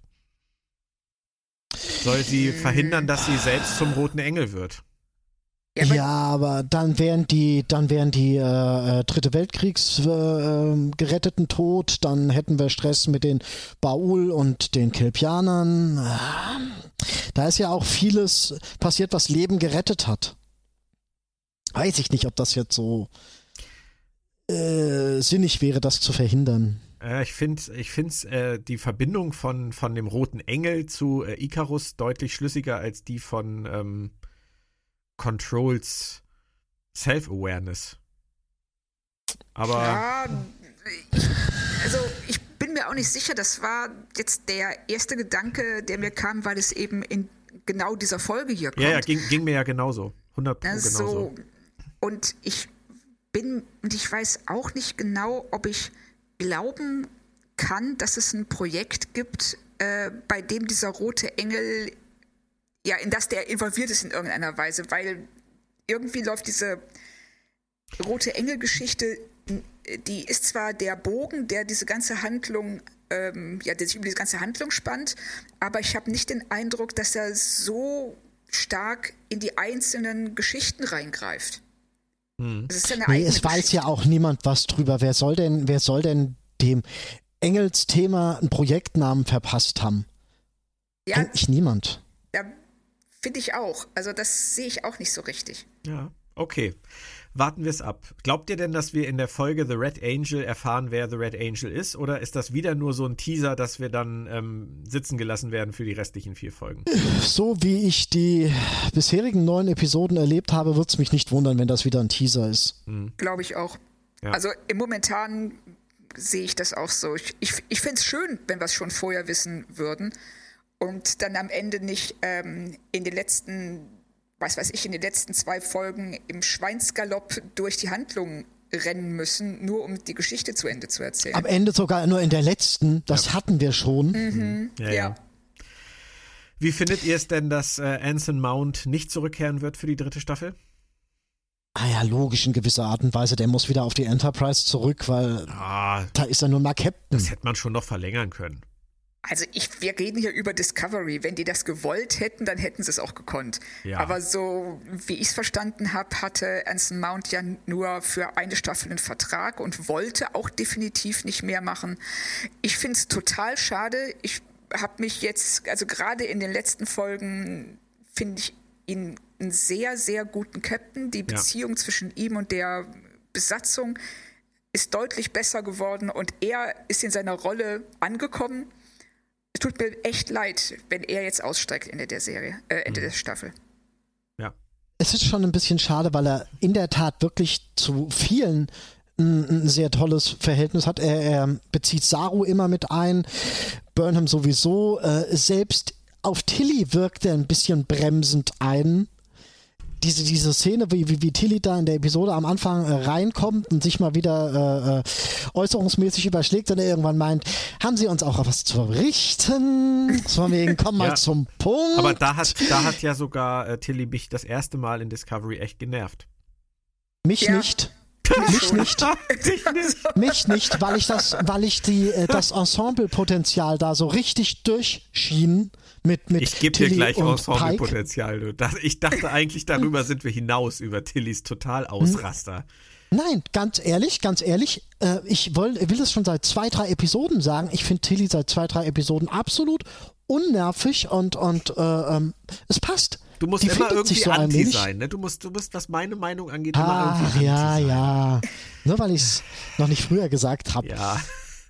Nein, ich mag Tilly ja auch weiterhin. Nur das war wirklich eine Szene, die war für mich drüber. Das war so eine, so eine Szene im Drehbuch, wo ich das Gefühl hatte, Michelle Paradise ähm, hat noch kein richtiges Gefühl für die Figuren oder den, den aktuellen Stand der Figur. Aber gut. Ja, aber sieh doch mal, sieh doch mal den Gesamtkontext da drin mit, mit, mit Pike. Das passt. Ja. Wirklich, das ist äh, eins der ersten Male, wo jemand äh, Tillys Redefluss Einhalt gebietet und sie mal auf den Boden zurückholt und das noch nicht mal besonders schlimm oder harsch Ja. oder sonst wie.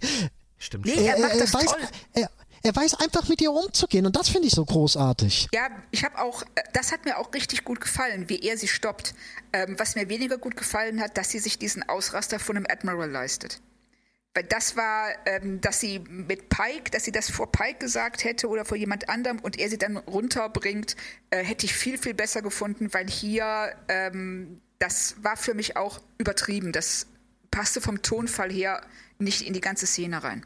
Also da war sie aber zu Pike schon weitaus schlimmer in der ersten Episode Ja, mit dem ja. Stubelchen und dem Kaffee und Ja, aber bei Pike ist das was anderes. Da ist die, der ähm, Rangunterschied ist viel geringer als zwischen ihr und dem Admiral. Naja, also von einem, von einem Ansem zu einem Captain äh, und Ansem zu Admiral, ich finde, da fehlt nicht so viel. Ja, ich finde schon. Wenn du dir mal überlegst, wie, wie oft, äh, äh, ähm, was es für alte Captain in der Sternenflotte gibt, die keine Lust haben, Admiral zu werden, äh, aber schon ewig lang könnten, also den, den, den Größenunterschied, den sehe ich da nicht so ganz. Doch, also den sehe ich schon. Der Admiral ist äh, mit die, ist, glaube ich, die höchste Position, die du im aktiven Ja, Dienst auf der jeden Fall, auf jeden kannst. Fall. Das, und es ist ja auch nicht, dass Cornwall jetzt irgendwie rüberkommt wie ähm, die nette Freundin von nebenan. Okay, okay, den Punkt, den, der geht an dich. Klar, klar, Pike hat in der ersten Episode, macht er wirklich noch nicht so den Einflu Eindruck. Okay, aber ich, ich bleibe dabei, so den, den, den mega Größenunterschied sehe ich da jetzt noch nicht. Aber lassen wir es mal so stehen. Okay, können wir uns drauf einigen. Ja, können wir uns auch. Ich will übrigens Hm. unbedingt, unbedingt, das hat mich sehr begeistert. Seid ihr fertig eigentlich? Ich hab den Mund noch voll, aber ihr könnt gerne sonst noch kurz weiterreden. Ich, ich, ich erzähle, ich, ja, lass es dir schmecken. Ihr wart Ähm, gerade so im, im Rausch, da habe ich mir kurz ein Käsebrot reingeschoben. Also, hm, müsst ihr euch nicht wundern. Ach man, jetzt hast du mir meine Illusion zerstört. Ich dachte, du isst gerade Gach oder so. Ja, Gach, ja. Racht. Kä Käsegach. Käse, mm, So, da bin ich jetzt aber auch Fall. wieder. Ähm, eine Sache hätte ich sonst noch ganz kurz für euch.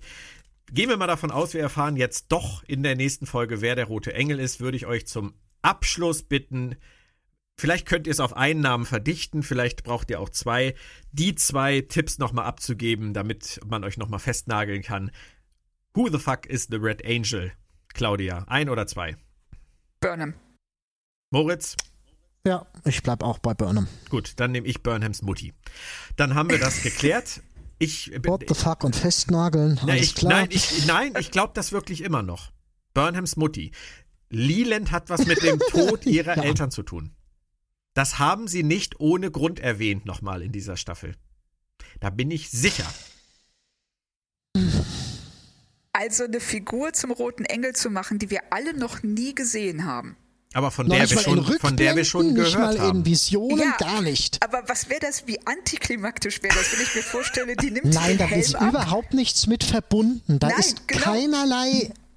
Das ist auch Das ist- visuell. Stell dir mal vor, da steht der rote Engel, nimmt den Helm ab und alle sagen so, hm, wer ist denn das? das wird in die Geschichte eingehen als der genau. Nein, wir haben da überhaupt keinen erwachenden Moment, wenn sich der Engel offenbart. Absolut nicht. Den hat, hätte nur Burnham. Ja, und die sagt dann, Mama!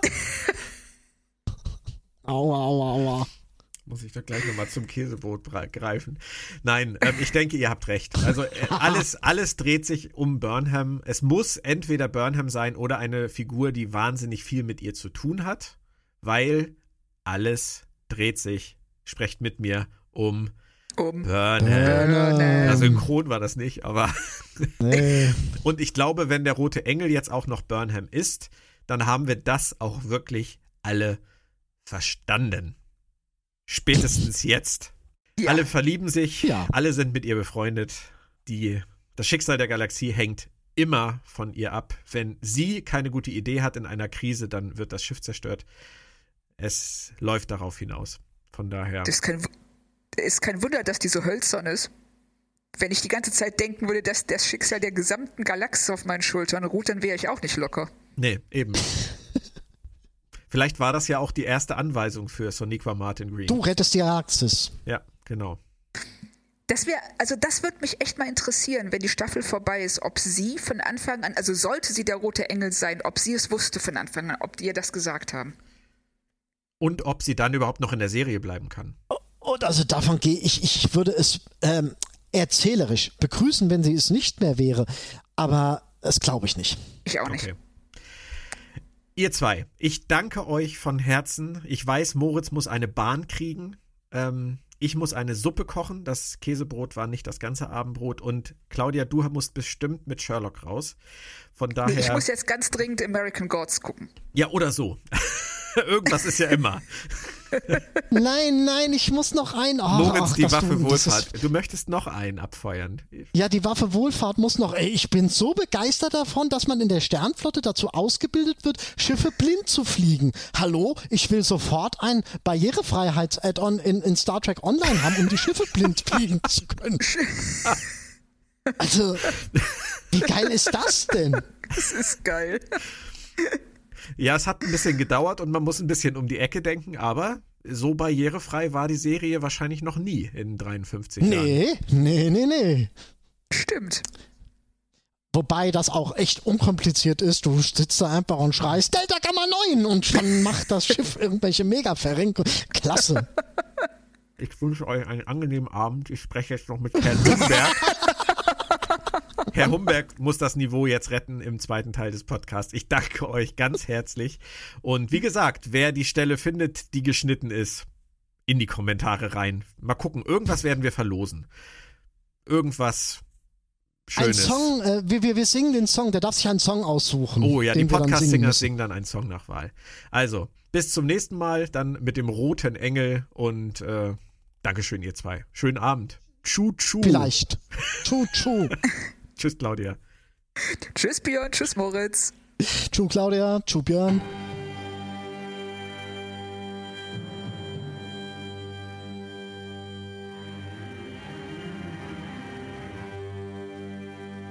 Dann möchte ich jetzt noch ein ganz kleines bisschen mit einem weiteren Gast sprechen. Und zwar mit dem lieben Christian Humberg. Guten Morgen, Christian. Guten Morgen, Björn. Schön, dass wir es wieder geschafft haben. Ich möchte heute gerne ein bisschen mit dir über die bisherige Staffel sprechen. Wir hatten seit New Eden leider keine Gelegenheit. Das geht so schnell vorbei alles. Das ist immer Wahnsinn. Die Staffel rast an uns vorbei.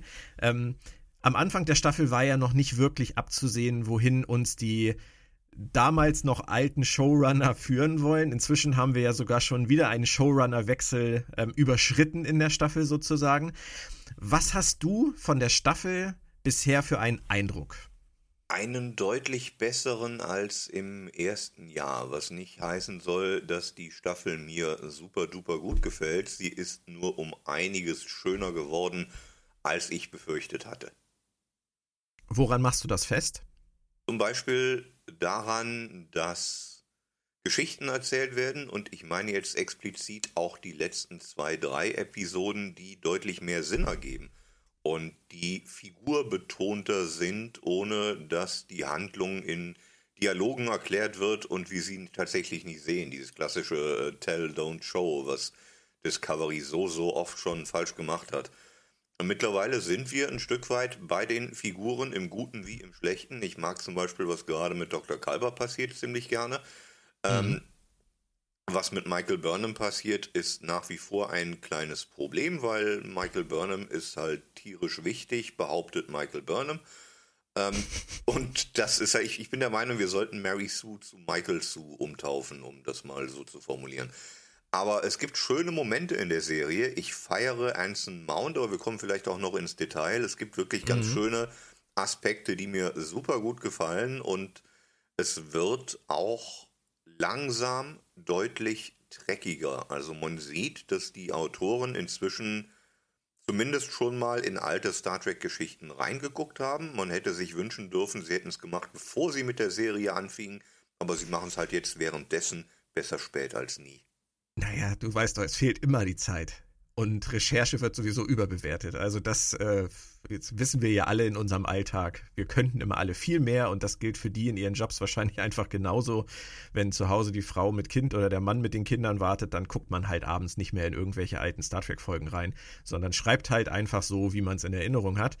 Die Entschuldigung lasse ich aber kein bisschen gelten, ehrlich gesagt. Ich auch nicht, Christian. Wir sind uns da total einig, aber ich befürchte, so ist es halt einfach im Alltag und ähm, wir wünschen uns natürlich immer mehr, aber ähm, in der Realität sieht es halt leider oft anders aus, müssen wir erkennen. Du hast zwei Sachen eben angesprochen, die ich spannend finde. Du hast gesagt, besonders in den letzten drei Episoden hat man das gemerkt. Das würde dann ja so ein wenig auf den Showrunner-Wechselpunkt hindeuten, denn der war ja irgendwo bei der fünften, sechsten Episode. Und ähm, danach hatten wir dann jetzt tatsächlich, finde ich, einen Umschwung in der Art und Weise, wie sie aufbauen und erzählen. Keinen riesengroßen, aber auch für mich wirkt es alles etwas aufgeräumter. Definitiv. Und man, genau wie du sagst, man kann es wirklich zeitlich da verorten. Also es könnte ein Zufall sein, dass es äh, auch mit diesem Showrunner-Wechsel mehr oder weniger zusammengefallen ist, oder es ist tatsächlich die erste Spur dieses Showrunner-Wechsels, die wir auf dem Bildschirm in den Geschichten sehen. Und wenn dem der Fall sein sollte, gerade die jüngste Episode ist ja jetzt auch geschrieben worden von der künftigen Showrunnerin, dann gibt mir das äh, äh vorsichtige Hoffnung, äh, Rod Roddenberry, der Sohn von Gene seinerzeit, sagte, als der erste JJ-Film äh, in die Kinos kam. I'm cautiously optimistic. Okay. Der zweite Punkt war Burnham. Das fand ich ganz spannend, dass du das so doch recht deutlich äh, artikuliert hast, weil ich eigentlich abseits von ein paar kleinen Aussetzermomenten das Gefühl hatte, sie können mit Burnham etwas mehr anfangen in dieser Staffel. Und zwar in einer Art und Weise, die mir gefällt. Sie ist nicht mehr ganz so omnipräsent für mich, finde ich. Also sie hat immer noch ihre Ich habe die bessere Idee Momente oder ihre, ich setze kurz meinen Heiligenschein auf, guckt ihr auch alle Momente, aber ich finde es deutlich runtergefahren. Du nicht? Im Vergleich zum Vorjahr ja, aber. Okay. Und das ist ein großes Aber. Es, okay. gibt, es gibt kleine Momente, da kommt dieser Burnhamismus noch tierisch durch. Ich kann gerne mal ein Beispiel nennen. In der vorigen Folge, also jetzt nicht in der aktuellen, sondern in der von der Vorwoche, ist der Admiral Cornwall, Cromwell? Cornwall. Hm? Cornwall, Admiral Cornwall macht eine medizinische Untersuchung an, Achtung, Achtung, Spocks Gehirn, um rauszufinden, ob Spock lügt. Und mhm. der Computer sagt ihr, nö, ist alles cool, Spock lügt nicht. Damit ist die Frage beantwortet. Einen Augenblick später kommt Burnham auf die Krankenstation, ungefragt, ungebeten, sie kommt einfach rein und ja. sagt zum Admiral, glauben Sie ihm, Admiral, ich kenne ihn, er ist mein Bruder. Und ich sitze vom Fernseher und denke mir, das hat der Computer gerade gesagt, Burnham. Warum meinst du, dass du es auch nochmal sagen musst? Natürlich, weil du Michael Burnham bist und ohne Michael Burnham läuft nichts. Und das Problem Richtig. ist nicht, dass Michael Burnham das meint. Das Problem ist, dass das Drehbuch ihr da recht gibt. Ja. Das ist das ein ist Beispiel.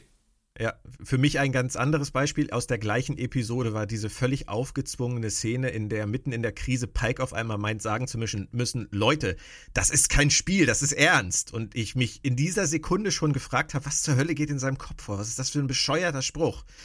Und eine Sekunde später war ich dann schlauer, er musste es sagen, damit Burnham sagen kann, aber was wenn nicht? Weil sie natürlich als einzige durchschaut, doch, wir müssen hier wir müssen chaotisch hier rangehen. Ja. Das, das war für mich der Moment, der es wieder zurückgebracht hat auf den Level der ersten Staffel. Auch, auch so ein auf Ding, ne? Wir, wir ja. überleben die äh, Gefahrensituation nur, weil Burnham gerade Schach gespielt hat. wäre das nicht okay. passiert, wäre die Discovery im Arsch. Schon wieder, ja. okay. Ähm, ich gebe dir recht, sie sind noch nicht am Ziel angekommen. Definitiv nicht, aber ich, äh, vielleicht ist es ja auch nur Abstumpfung meinerseits. Vielleicht möchte ich sie mir auch ein bisschen gesund und schön beten, die liebe Burnham, weil ich es sonst nicht auf Dauer ertragen kann. Aber für mich war es einfacher, mich mit ihr zu identifizieren als im ersten Jahr. Vielleicht, auf jeden Fall, ja.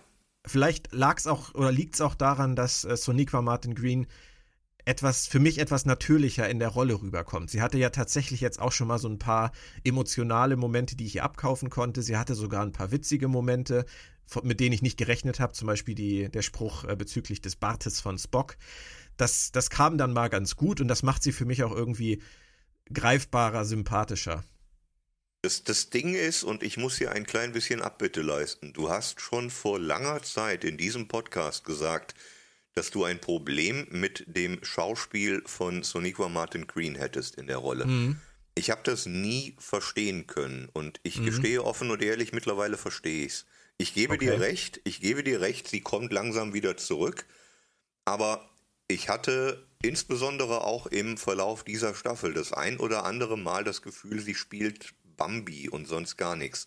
Und das mhm. war, also es passierte ein bisschen wenig äh, ja.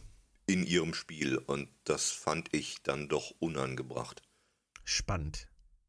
Ich habe ja, in der ersten Staffel gefühlt und du nicht, dann ich nicht und du schon und jetzt ist sie wieder dabei, besser zu werden und da sind wir uns zumindest einig. Das ist doch schön, das ist doch erfreulich. Also dieses Augenaufreißen, das ja. ist etwas, was mich wirklich tierisch genervt hat mit der Bin Zeit. Bin ich inzwischen total bei dir. Exakt. Ja, Seitdem du es gesagt hast, sehe ich es nämlich auch und ich kann es nicht mehr wegsehen.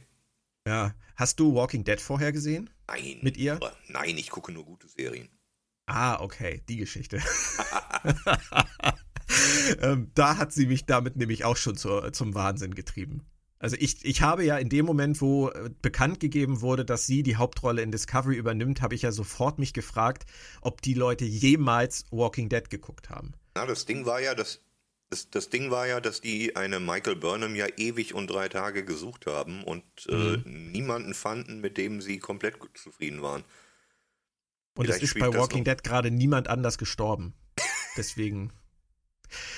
Ja, keine Ahnung. Also das ist, äh, es, sie hat ja noch Zeit. Wir kriegen ja eine dritte Staffel und ja. wenn sie jetzt nicht am Ende der Staffel verschwindet, da, dazu kommen wir noch, dann äh, hat sie ja auch noch eine Staffel Zeit, in die Rolle reinzuwachsen. Ich, ich glaube übrigens, dass die dritte Staffel die letzte sein wird. Ich habe kürzlich in irgendeinem Branchenblatt erst gelesen, dass das das neue Modell bei Netflix sein sollte, äh, zumindest das, was Netflix äh, präferiert. Drei Staffeln und raus bei allem, was uns nicht gehört. Und Discovery mhm. gehört ja Netflix nicht, nicht, sondern CBS. Ja. Denkbar. Auch würde auch zu der Theorie passen, dass sie ja die Sektion 31 Serie ähm, direkt danach starten wollen ja. und jetzt ja auch schon wieder von 2020 äh, geredet haben. 2020, 2021. Ähm, werden wir sehen. Also je nachdem, was sie mit der dritten Staffel dann vorhaben, inhaltlich, und das hängt sicherlich auch sehr stark vom Ende dieser Staffel ab, äh, glaube ich, wissen wir dann schon mehr. Können wir dann schon etwas genauer schauen. Aber also dazu kommen wir noch. Okay. Andere Figuren. Was würdest du sagen, welche Figuren wurden in dieser Staffel bisher verbessert, welche wurden vernachlässigt oder gar verschlechtert? Ich glaube, verbessert wurde beispielsweise Stamets. Durch mhm. sein häusliches Problem erscheint mir Stamets deutlich realistischer als in der ersten Staffel. Er war immer sympathisch und lustig und nett und lieb und so, aber jetzt ist da auch noch eine äh, Tiefe, die man nachempfinden kann und die mir gefällt. Mhm. Ähm, wen ich deutlich schlechter finde, ist zum Beispiel äh, Ash Tyler weil mhm. ich nicht mehr weiß, wer das ist, was allerdings daran liegt, dass er es selber auch nicht weiß und die Autoren es auch nicht wissen. Ich mag den Schauspieler nach wie vor sehr, Shazad Latif ist super. Aber den werden wir ja auch auf der FedCon dieses Jahr sehen, den lieben Shazad Latif. Ich gehe sogar davon aus, dass äh, der übernommen werden könnte in die Sektion 31 Serie, ja, ja. die irgendwann passiert. Also ja. ich glaube, der, der gute Mann ist noch eine ganze Weile äh, im, im Trek-Universum unterwegs. Aber ja, das könnte spannend sein, wenn man ihm mal sagen würde, wer er eigentlich ist. Aber dafür ja. müssen sich die Autoren das mal überlegen. Naja, sie waren ja bei niemandem eigentlich so sprunghaft wie bei ihm. Also ja. der ist ja von, von einem Job in den nächsten gehüpft und von einem Drama in das nächste gehüpft. Ähm, da, da, konnte ja auch niemand von den Autoren irgendwie mal etwas ausarbeiten. Ja, das stimmt, das stimmt. Und äh, Widersprüche Galeere, ganz genau. Ja. Aber etwas ähnliches trifft auch für mich auf Saru zu. Würde ich jetzt vielleicht noch nicht ganz so sagen. Er hat eine Entwicklung durchgemacht, die kam vielleicht ein wenig früh, weil wir ihn kaum kannten, bevor er sich veränderte. Das meine ich. Ja, ja genau. Ähm, aber sie ziehen es zumindest in ihrer Art konsequent durch. Ihre Art heißt, alle paar Folgen wird es mal thematisiert, wie bei allen anderen Figurenentwicklungen auch, die nicht Michael Burnham betreffen. Aber mir gefiel zum Beispiel, als äh, Kalber auf der Schiffsmesse auf Tyler einprügelte und äh, Saru daneben stand und sagt, lass die ruhig mal machen, die müssen das äh, Mhm. durchziehen, lass die ruhig mal Ja. machen. Und äh, Pike ihn dann dafür in den Senkel stellen wollte im Turbolift und Saru dann sagte, wissen Sie was, Captain, lecken Sie mich. Also sinngemäß, sinn, sinngemäß paraphrasiert. Äh, das Ja. fand ich sehr äh, lustig und auch sehr passend zur Figur wegen ihrer aktuellen Entwicklung. Ich habe keine Angst mehr, ich teste jetzt mal aus. Mhm. Glaubst du denn, dass da noch eine Menge kommt oder sind die Autoren damit zufrieden, das jetzt gelegentlich mal so einzustreuen? Ich würde mir sehr wünschen, dass da zumindest irgendwann noch ein, ein Schlusspunkt kommt und die charakterliche Entwicklung von Saru beendet wird, damit wir dann genau wissen, wer der neue Saru jetzt ist. Ich hoffe nicht, dass es langfristig ein Running Gag ist, weil das würde mich dann beispielsweise an, an, an Datas Emotionschip erinnern und der Witz war ja schon beim ersten Mal nicht lustig. Das stimmt. Ich dachte allerdings zusätzlich auch noch an sein Volk und an die Baul. Das ist so ein Punkt für mich gewesen, wo ich wirklich dachte, sie hätten ein paar Folgen übersprungen oder ein paar Drehbücher im Schredder versenkt aus Versehen und niemand konnte es mehr wiederherstellen. Ähm, was ist da passiert? Ich meine, die Entwicklung, die sie da genommen haben, ähm, ist ja durchaus interessant, wie sie das mit den Baul und den Kelpianern aufgelöst haben. Da würde ich jetzt gar nichts gegen sagen wollen der Eingriff von Pike ist für mich immer noch absolut indiskutabel, so wie er präsentiert wurde. Aber auch davon mal abgesehen, sind sie dann eine Folge später im Orbit von Kamina und keiner kommt auf die Idee, im Drehbuch mal zu fragen, was passiert da unten einfach. Und am Ende kommt diese, diese, diese Energiewelle aus dem All, dieser, dieser Tsunami, dieser Zeittsunami, der da explodiert und die Discovery muss ganz schnell weg aus dem Orbit des Planeten Kamina. Aber niemand kommt auf die Idee zu fragen, was passiert eigentlich mit dem Planeten, mit diesem Zeittsunami, der da hochgeht. Es ist einfach komplett verschollen, das Thema, seit inzwischen drei Episoden. Was ist da passiert? Hat vielleicht auch mit dem Showrunner-Wechsel zu tun, weil genau das, dieses Abgleichen der einzelnen Drehbücher miteinander, ist die Mhm. Aufgabe des Chefautors. Und wenn Ja. das in der Phase war, in der der gerade gegangen wurde, äh, kann das durchaus sein, dass da so ein paar Details unter den Tisch fielen. Diese eine Folge, von der du da gerade sprachst, mit dieser Zeit-Tsunami-Welle, war ja auch die bislang kürzeste der ganzen Staffel. Mhm. Und das hat mit Sicherheit auch Gründe gehabt. Aber hältst du es denn für, für machbar, das jetzt so in der Luft hängen zu lassen, dieses Thema mit diesem Planeten? Der Eingriff war ja nun wirklich sehr extrem und es geht immerhin um das Volk einer Hauptfigur und um seine Origin-Geschichte. Ich, ich glaube schon, dass wir irgendwann nochmal nach Kamina zurückkehren werden, vielleicht sogar auch noch im Laufe dieser Staffel, um zu gucken, was ist seitdem passiert. Aber selbst, aber selbst wenn das passieren sollte, bezweifle ich stark, dass auf diese Folge nach der äh, Kelpianer-Folge überhaupt eingegangen werden wird, weil diese Geschichte und die andere Geschichte scheinen mir in den Augen der Discovery-Autoren zwei getrennte Geschichten zu sein. Ja.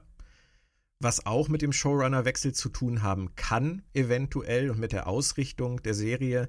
Die Klingonen sind seit der ähm, dritten Episode komplett verschwunden. Kannst du das bitte nochmal sagen? Die Klingonen sind ab der dritten Episode komplett verschwunden. Kannst du das bitte nochmal sagen? Ich, ich, ich, ich habe dich sehr deutlich verstanden, aber ich würde es gerne nochmal hören. Okay, ähm, du bist nicht unglücklich. Ich habe mir das gedacht. Ähm, ich muss auch Gegenteil. ehrlich, ja, ich bin auch sehr glücklich, vor allem, weil ich seit sechs Folgen einfach nicht an sie gedacht habe. Und Das ist ist das ein nicht wahnsinnig herrlich? gutes Gefühl. Es ist herrlich. Ich, es, tut wer- gut. Während, während TNG, während DS9 und allem, was vorher war, war ich einer der größten Klingonen-Geschichten-Fans überhaupt. Seit Discovery oder dank Discovery oder in Discovery wurden mir meine Klingonen verleitet. Das geht nicht. Nee. Du gehst wahrscheinlich auch nicht davon aus, dass die noch in dieser Staffel richtig wichtig werden. Nee, ich könnte mir vorstellen, dass sie sich das für Staffel 3 aufgehoben haben, dass Mother dann wiederkommt und irgendwas mit Klingonen passiert. Ähm, ich würde mir allerdings wünschen, dass sie bis dahin Ronald D. Moore mal einkaufen oder wenigstens mit dem telefonieren, damit ihnen jemand erklärt, wer Klingonen sind. Die sind nämlich keine Schweinemonster aus Transsilvanien. Das stimmt, allerdings haben sie bei den Klingonen ja doch äh, eine Veränderung vorgenommen. Es ist ja, Ja. nicht so, dass sie, dass sie Wie peinlich, den gleichen? Stil. Wie, wie kam das bei dir rüber? Äh, Mit dem schönen Haarwuchsmittel und. Ja, Canossa, ne? Wir gehen nach Canossa, ja. nachdem wir ein Jahr lang äh, die dicksten Eier der Welt äh, hatten und behauptet haben, brauchen wir nicht, wir machen das alles so und äh, wir wissen eh, was besser ist.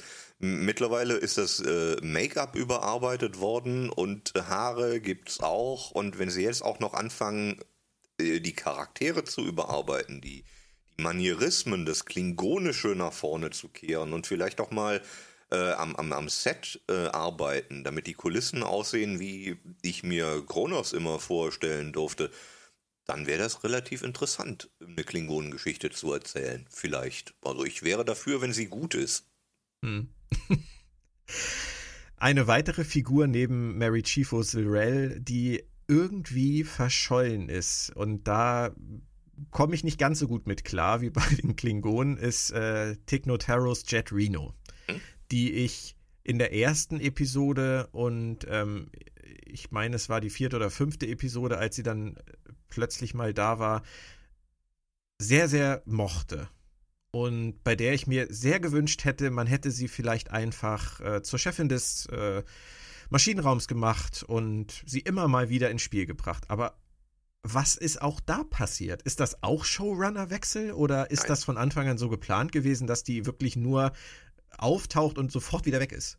Ich bin mir ziemlich sicher, dass das geplant war. Die Figur wurde eingekauft, die wird mit Sicherheit am Ende der Staffel noch eine Bedeutung haben.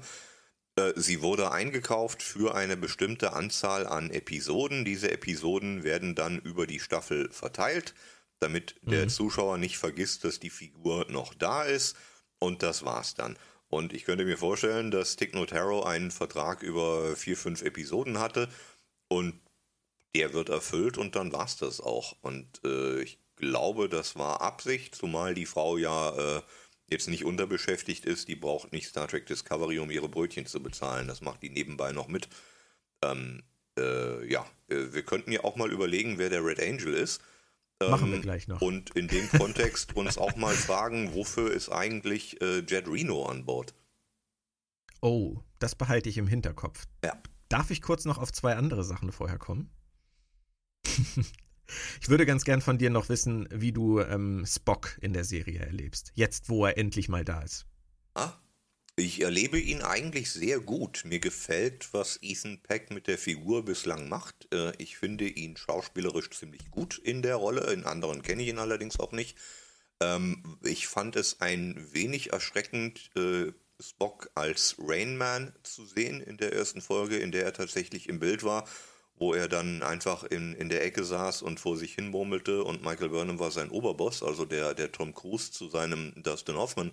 Das fand ich ein bisschen unwürdig, auch wenn es natürlich inhaltliche Gründe hatte. Mittlerweile gefällt er mir sehr. Mir gefällt auch seine passiv-aggressive Art aktuell ja. Burnham gegenüber. Das fand ich super toll, dieses Gespräch, das die beiden hatten in der letzten Folge zum Beispiel.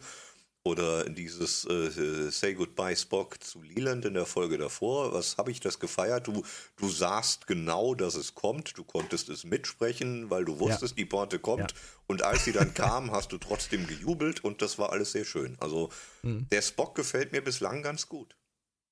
Wobei wir den ja wahrscheinlich dann auch nur noch in dieser Staffel erleben werden. Anson. Mount wurde jetzt ja schon bekannt gegeben, hat nur für ein Jahr unterschrieben, war von auszugehen. Äh, Number One werden wir wohl auch nur noch ein, zweimal sehen. Das ist wahrscheinlich die gleiche Story wie bei Jet Reno. Das ist, Und, aber, da, ähm, das ist aber das Ding, was mich jetzt ein wenig irritiert. Wir haben die Meldung, die eigentlich niemanden überraschen dürfte, dass sowohl Anson Mount als auch Rebecca Romijn mhm. in der nächsten ja, Staffel weiß. nicht dabei sind. Wir haben mhm. aber nicht diese Meldung bekommen bezüglich Ethan Peck, was mich ein wenig wundert, weil wenn alle Figuren von der Enterprise wieder von der Discovery verschwinden, was sie in meinen Augen auch tun sollten am Ende dieser Geschichte, dann müsste Spock da dazugehören, verdammt nochmal. Ja. Also warum war in dieser Meldung, die jetzt diese Woche durch die Welt ging, nicht auch von Ethan Peck die Rede? Sag du es mir. Ich habe nicht die leiseste Ahnung. Vielleicht, weil er nicht am Ende der Staffel geht, was ich äh, verwunderlich fände. Vielleicht bleibt er ja zumindest als Gaststar erhalten. Ersatz zu Sarek dann oder was? Als Ersatz für Sarek? Weil wir haben ja den Vulkanier, der mhm. alle paar Folgen mal vorbeischaut schaut, weil ja, das Universum in Discovery ja so tierisch klein ist, dass man immer in ja. äh, Hände, mit Fingerschnippen von einem Ort zum anderen sein kann. Es gibt ja keine Entfernungen in dieser Serie. Nein, aufgefallen ist es mir auch mit Ethan Peck, aber ich könnte mir einfach vorstellen, dass sie auf diese Bruder-Schwester-Beziehung vielleicht noch nicht komplett verzichten wollen. Das während sie cool, ja. Bei der Pike-Sache wahrscheinlich einfach rein konzeptionell auch für die dritte Staffel dann wieder jemand anderen äh, auf diesen Stuhl setzen, weil es einfach nicht das Relevante an der Serie ist, wer da sitzt. Das Relevante, haben wir ja beide schon heute wieder festgestellt, ist ja jemand anderes. Das stimmt. Und, Having said that, äh, noch ein kleines Wort zu Anson Mount. Er ist unfassbar großartig und ich kniete vor dem Altar äh, der Pike-Darstellung dieses Mannes. Er ist mein liebster Pike von allen drei Pikes, die es bislang gab und äh, ich finde ihn toll. Und If Memory Serves war wirklich grandios, oder? Ja, ja, ja, ja, ja, ja, ja. Schöne Folge. Auch die hatte inhaltlich äh, ein, zwei kleine Schwächen, unter anderem, dass äh, mit Ariam eine Figur gestorben ist, auf eine sehr schöne Art und Weise gestorben ist, die wir kaum kannten. Das hätte man anders aufbauen müssen, schon Wochen, Monate vorher. Dafür kann der aktuelle Showrunner wenig vermutlich. Aber trotzdem war das eine Folge, die super aussah und die von Jonathan Frakes auch toll inszeniert wurde. Ich weiß gar nicht, ob ich eben den falschen Titel gesagt habe. Ähm, ich, ich meinte die davor, die ah. äh, Talos 4 Folge. Die If Talos 4 Folge, die Talos 4 Folge war auch sehr schön. Oh ja. Mal abgesehen davon, dass äh, die Talosianer den armen Spock nach allem, was er durchmachen musste, ja auch im Handumdrehen repariert hatten. Innerhalb von Sekunden, genau. Ja. ja. Du warst aber eben dann bei Project Daedalus und bei Arium. Das ist tatsächlich noch ein Punkt, den ich gerne ansprechen möchte, weil ich ihn nicht verstehe. Es kann natürlich sein, dass du gleich sagst, Björn, kapier es mal, Showrunner-Wechsel. Aber da wirst du auch mit Recht haben, aber trotzdem. Ariums Aufbau und Tod in einer Episode. Nachdem sie sich ja sogar am Anfang der Staffel auf die Fahnen geschrieben haben, die Nebenfiguren zu entwickeln. Nachdem sie sogar einige Folgen vor Project Daedalus angefangen haben, diesen Handlungsstrang mit Arium und ihrer ähm, Fremdkontrolle einzuführen. Warum muss alles, was an Backstory vorhanden ist, über diese Figur in eine einzige Episode, in der diese Figur stirbt. Ist das, steht das irgendwo geschrieben? Darf man das nicht anders machen bei Star Trek oder haben sie es einfach nur wieder verkackt? Ich glaube, sie haben es wieder Deutsch. verkackt. Es würde ja einiges an, an Absprache innerhalb des Autorenstabs äh, bedürfen, beziehungsweise an Supervision durch irgendeinen Headwriter. Und ich glaube, dass die nicht stattgefunden hat. Das wäre ja auch normal, wenn man die Serie bis heute betrachtet. Das ist ja meistens so, dass irgendwelche Entwicklungen einfach genannt werden und dann sind die so, anstatt dass die langfristig aufgebaut und angeteasert werden. Und das hier war ein Beispiel von vielen. Also ich halte es für normales Erzählen im Kontext von Discovery. Haben sie ja mit äh, Saru und Burnham und ihrem unfassbar engen Band in äh, Charons Pfennig genauso gemacht dass wir da auf einmal serviert bekommen, dass die beiden sich so unglaublich nahe stehen, dass sie äh, dann ja sogar seine Sterbebegleitung macht. Das kam für mich ja auch aus dem, aus dem Nichts. Ich meine, dass die sich gut kennen und schon lange kennen, ist klar, aber dass äh, diese emotionale Bindung haben sie ja auch niemals vorher irgendwie so aufgebaut. die haben sie uns auch wieder nur erzählt. Ja. Ich erinnere auch an den Klingonenkrieg aus Staffel 1, den wir nie gesehen haben und von Richtig. dem wir nur immer mal wieder hörten, dass er gerade gut läuft oder schlecht läuft oder immer noch läuft oder wo auch immer hinläuft.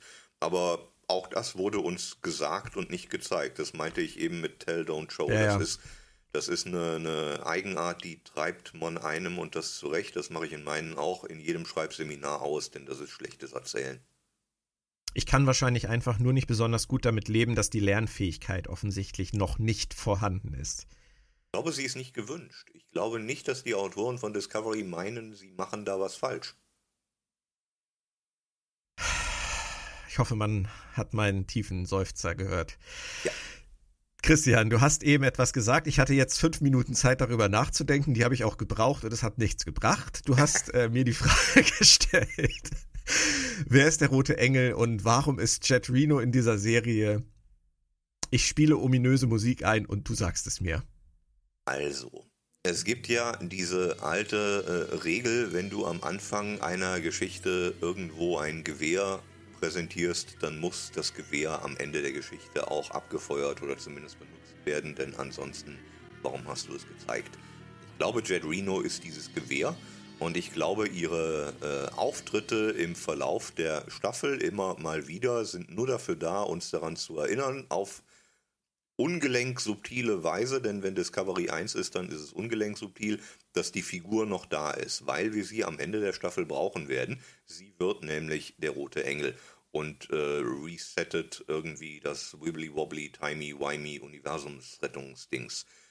Die einzige Alternative dazu, die ich mir noch ausmalen äh, könnte, wäre nämlich, dass Michael Burnham der rote Engel ist. Das ergibt natürlich viel mehr Sinn, wenn man bedenkt, dass alles im Universum passiert wegen Michael Burnham. Das ist die Geschichte, die Discovery zu erzählen glaubt. Ich könnte mir aber vorstellen, dass am Ende Michael tatsächlich glaubt, sie müsse jetzt der rote Engel werden, weil wir sind ja in Terminator-Zeitgeschichten und wir müssen dem entsprechen, was schon passiert ist, damit passieren kann, was passieren soll. Und dass Jade Reno sich dann quasi schützend vor Michael wirft und sagt, äh, ich fange die Kugel für dich ab äh, ich rette die Welt, damit du in der dritten Staffel weiter mit der Discovery rumfliegen kannst. Das wäre so meine aktuelle Theorie, die kann nach der nächsten Folge schon wieder über den Haufen geworfen werden. Aber entweder ist es Michael Burnham, dann wüsste ich nicht, was Michael Burnham in einer dritten Staffel noch erzählen soll. Oder es ist Jet Reno und Jet Reno ist einfach nur dieses Gewehr an der Wand der Theaterbühne, das am Ende der Geschichte auch abgedrückt, abgefeuert werden muss, denn ansonsten hätte es da nie hängen dürfen.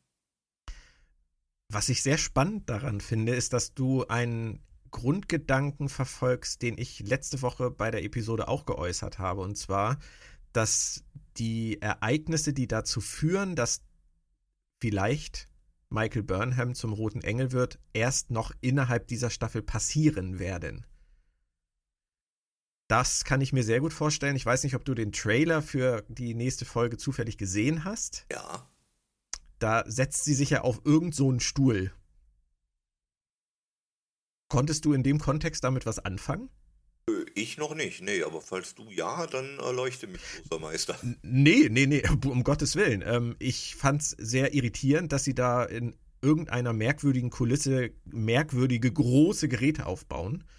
Und äh, offensichtlich dann ja Burnham, die ja auch emotional wieder sehr mitgenommen aussieht, äh, da angeschnallt wird. Ähm, könnte mir halt vorstellen, dass das die Episode ist, die uns nicht, wie man denken darf, den roten Engel zeigt oder enthüllt, sondern in dem der rote Engel entsteht. Und ähm, da wäre sie dann natürlich diejenige, wie du das so schön sagst, die eigentlich bereit ist, es zu tun und dann im letzten Moment wird es von jemand anders übernommen. Denkbar. Ähm, ob, also bei, auf Jet Reno bin ich tatsächlich noch überhaupt nicht gekommen. Warum ist die Figur sonst da? Also ich, ich, würde verstehen, dass sie am Anfang da war, weil es am Anfang um ihre Rettungsmission ging. Aber warum schleppen wir sie immer noch mit, ohne sie zu zeigen? Nur weil wir sie für irgendwas noch brauchen. Oder weil wir sie einfach nur sehr ungelenk einsetzen als Gaststar. Auch das ist möglich, ja. Auch das ist möglich. Das ist, viel, das ist wahrscheinlich die Befürchtung in meinem Kopf, die verhindert hat, dass ich weiter nachgedacht habe. Weil ich, ich inzwischen ich, einfach davon ausgehe, dass es nur so sein kann. Ich fände meine Version auch nicht gut, ne? das muss ich betonen. Es wäre äh, tierischer Deus Ex Machina, wenn am Schluss Jet Reno sagt, lasst mich der rote Engel sein, weil, ach, die ist immer noch da. Das wäre das, was der Zuschauer dann nämlich sagen würde. Mhm. Wir, haben, wir, wir kennen die Frau genauso wenig, wie wir Ariam gekannt haben. Und wir haben sie alle Jubeljahre mal gesehen, zweimal in dieser Staffel und wir sind jetzt neun Folgen drin, glaube ich. Mhm. Mhm. Also es, es wäre schon Deus Ex Machina, wenn sie am Schluss kommt und ist die Antwort auf alle unsere Fragen. Aber wenn Discovery 1 ist, dann dieses unsubtile Erzählen. Ja. Gehen wir mal davon aus, es ist nicht Jet Reno. Gehen wir mal davon aus, ähm, auch alle anderen Theorien, Amanda oder meine Theorie, die ich ja noch geäußert habe, war, dass es Burnhams Mutter ist. Ähm, pff, schauen wir mal. Ähm, wir gehen jetzt einfach mal von Michael Burnham aus. Alles dreht sich um Michael Burnham. Es kann eigentlich nur Michael Burnham sein. Ja. Was würde das mit dieser Figur machen? Gehen wir davon aus, sie opfert sich irgendwie, sie, äh, sie wird aus Schuldgefühlen für irgendwas vielleicht zum roten Engel. Ähm, denken wir das jetzt nicht weiter durch. Du hast gesagt, für die dritte Staffel würde dann eigentlich es keine Möglichkeit mehr geben, sie weiterzuerzählen. Warum siehst du das so? Weil sie ja dann zur Zeitreisenden würde, die alle diese Red Angel Zwischenfälle die wir im Lauf der Staffel gesehen haben, macht, damit die Staffel so passieren kann, wie sie passiert. Und dann wäre sie ja weg, weißt du? Sie mhm. steigt dann in die Zeitmaschine und macht Dinge, dann kann sie ja nicht zeitgleich weiter mit der Discovery irgendwo hinfliegen. Und es sei Discovery, denn, sie retten sie halt, ja. Ja, das kann natürlich auch sein, weil die Discovery fliegt ja mindestens noch eine Staffel weiter und dann kann die Hauptfigur Michael Burnham am Ende von Staffel 2 nicht schon ihre Erfüllung finden und wird, um da einen Bogen zu schlagen, den ich auch für nicht zufällig halte, und wird zu dem Mädchen, das das Universum mhm. malt, von dem sie mhm. in ihrem Voice-Over am äh, Staffelpiloten gesprochen hat. Ja. Äh, wenn sie am Ende genau das ist, dann äh, ist da ein Bogen geschlagen, der vermutlich geschlagen werden soll. Aber dann kannst du nicht weitererzählen, weil dann ist der Bogen ja zu. Und Burnham in meinen Augen weg. Also wenn der, wenn der Terminator in die Vergangenheit hm, reist, ja. dann ist der Terminator nicht zeitgleich auch noch in der Gegenwart. Bin ich total bei dir. Ähm, habe allerdings eine Stimme in meinem Kopf, die mir sagt, sie könnten trotzdem. Sie könnten sie belobigen und sie zum Captain befördern. Ja, äh, vermutlich. Können, können, können sie alles, äh, aber schön wäre es nicht. Nach, nachdem sie der rote Engel war, kommt sie wieder und wird Captain? Oder, oder wie hm, meinst du ja, das? Ja, ja, So. Papier Ungefähr. Vielleicht lachen wir in fünf Wochen nicht mehr, Christian. das halte ich für wahrscheinlich, ja. Okay. Ähm, ich, würdest du denn vermuten, dass die nächste Folge nicht ohne Grund The Red Angel heißt und dass wir tatsächlich schon in der nächsten, in der zehnten Folge definitiv wissen, wer der rote Engel ist? Nein. Äh, die, die aktuelle Folge hieß Projekt Daedalus und es ging um alles, nur nicht um Projekt Daedalus. Von daher, äh, nein. Ich glaube, die, die Auflösung, äh, der rote Engel ist das und bedeutet das, ist die Auflösung der Staffel und kommt in den erwähnten fünf Wochen. Okay. Schade. ich habe mich schon so auf Freitag gefreut. Na gut, okay. Kann man ja vielleicht trotzdem. Abseits dieser Fragen, wer der rote Engel ist, was aus Michael Burnham wird, wie stellst du dir eine dritte Staffel Discovery vor im Moment? Eine sehr schwere Frage, weil die Serie noch immer keine keine eigene Identität hat, in dem Sinne, dass ich noch nicht weiß, was sie will. Wenn wir jetzt schon wieder den Captain verlieren, was wir ja tun werden, dann wissen wir nicht, wer dieses Schiff leitet und wir wissen nicht, was es, was es möchte. Es gibt die, die Geschichte, die sie aktuell erzählen, wird am Ende dieser Staffel erzählt sein. Wenn mhm. es auch das Ende der Burnham-Geschichte sein sollte, wüsste ich erst recht nicht, was eine dritte Staffel noch erzählen soll. Ähm, deswegen, ich habe keine Ahnung und ich könnte mir vorstellen, dass die Autoren das für eine ganze Weile auch noch nicht wussten. Aber da spekuliere ich nur. Von daher kann ich mich da echt nur überraschen lassen. Ich weiß es nicht. Mike, äh, Alex Kurtzman hat ja irgendwann gesagt, am Ende von Staffel 2 synchronisieren wir äh, Discovery mit dem Rech Rest vom, vom Star Trek-Universum. Ab dann ist geklärt, wie wir in den Kanon passen und sonst was. Vielleicht erzählen sie danach irgendeine Geschichte, die auf Captain Kirk hinbaut oder sowas. Es wäre möglich, aber ich weiß es nicht. Wobei ich das ehrlich gesagt schon wieder auch nicht verstehe, also die Äußerung von Alex Kurtzman. Sie haben in der zweiten Staffel die Serie sehr stark mit dem Kanon synchronisiert oder es zumindest versucht. Und an vielen Stellen haben sie es humorvoll gemacht, äh, wenn man mal an diese Holo-Technik denkt, die ja auf einmal dann bei der Enterprise für Probleme gesorgt hat und dann bauen wir sie halt aus das sind halt alles so Geschichten oder die Klingonen. Ähm, ich sehe nicht die Notwendigkeit, jetzt am Ende dieser Staffel noch irgendetwas Größeres zu tun, um die Serie mit dem Kanon zu synchronisieren. Also solche, solche Äußerungen lassen mich eher immer etwas verwirrt zurück. Kommt drauf an, wie groß der Reset-Button sein wird, auf den der rote Engel am Ende drücken muss. Was genau die äh, äh Auswirkungen davon sind, dass dann irgendjemand sei es Burnham, sei es Reno, sei es sonst wer, zum mhm. roten Engel wird. Wenn das bedeutet, dass wir irgendwelche geschichtlichen Dinge umschreiben und dann mehr dem Kanon entsprechen als in den vorherigen zwei Jahren, auch das kann ja sein, dass dann auf einmal alle Raumschiffe keine Holotechnologie mehr haben. Also ich spekuliere nur, keine Ahnung. Ja, ich äh, denke nur laut und finde das selber nicht so toll. Aber Nee, möglich alles, ist es. mit Ein Reset-Button zu Reset-Button tun hat. Ja, Ja, ja. genau. Ein, ein Reset-Button kann alles und ist genau deswegen ein Problem und äh, nicht zwingend eine gute Idee. Aber es kann darauf hinauslaufen, dass am Ende irgendeiner gedrückt wird, was auch immer das dann bedeutet. Könntest du dir vorstellen, dass ähm, die Short-Track-Episode Calypso noch irgendwie da reinspielt?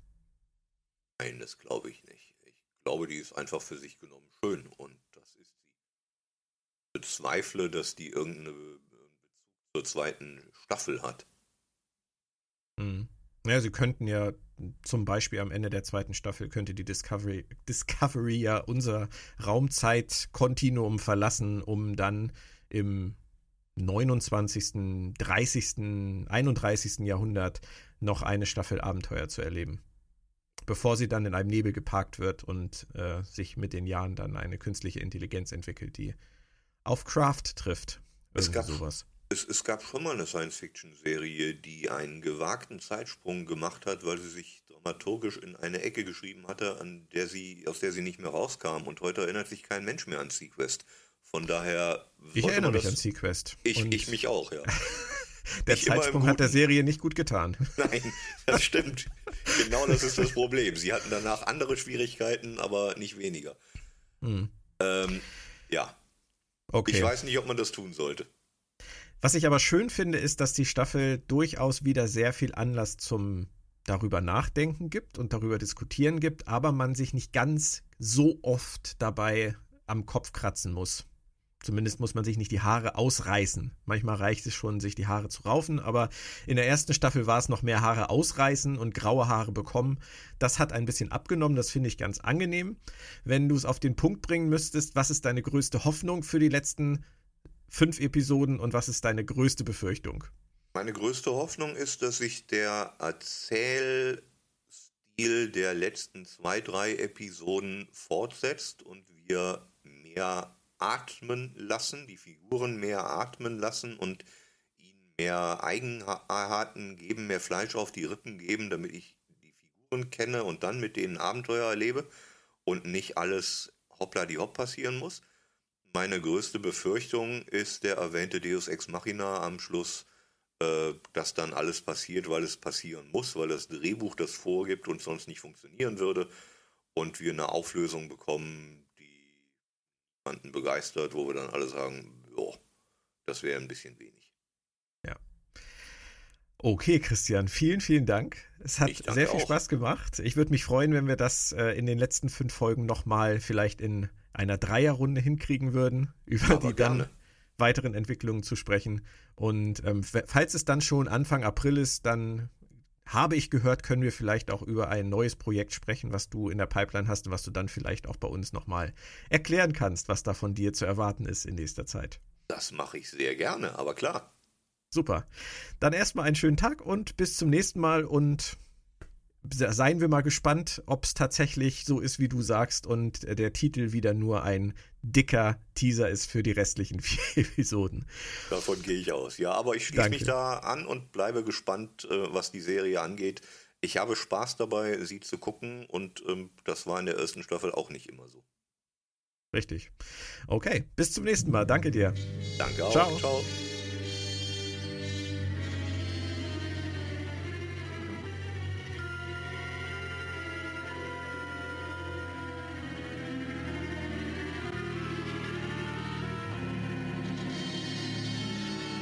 Jo, das war's mal wieder mit Planet Trek FM Ausgabe 30, einer Produktion vom Rode Verlag. Ihr findet uns weiterhin unter www.planettrackfm.de bei iTunes, bei Spotify, bei Soundcloud, in allen möglichen Shops. Und das ist ein gutes Stichwort.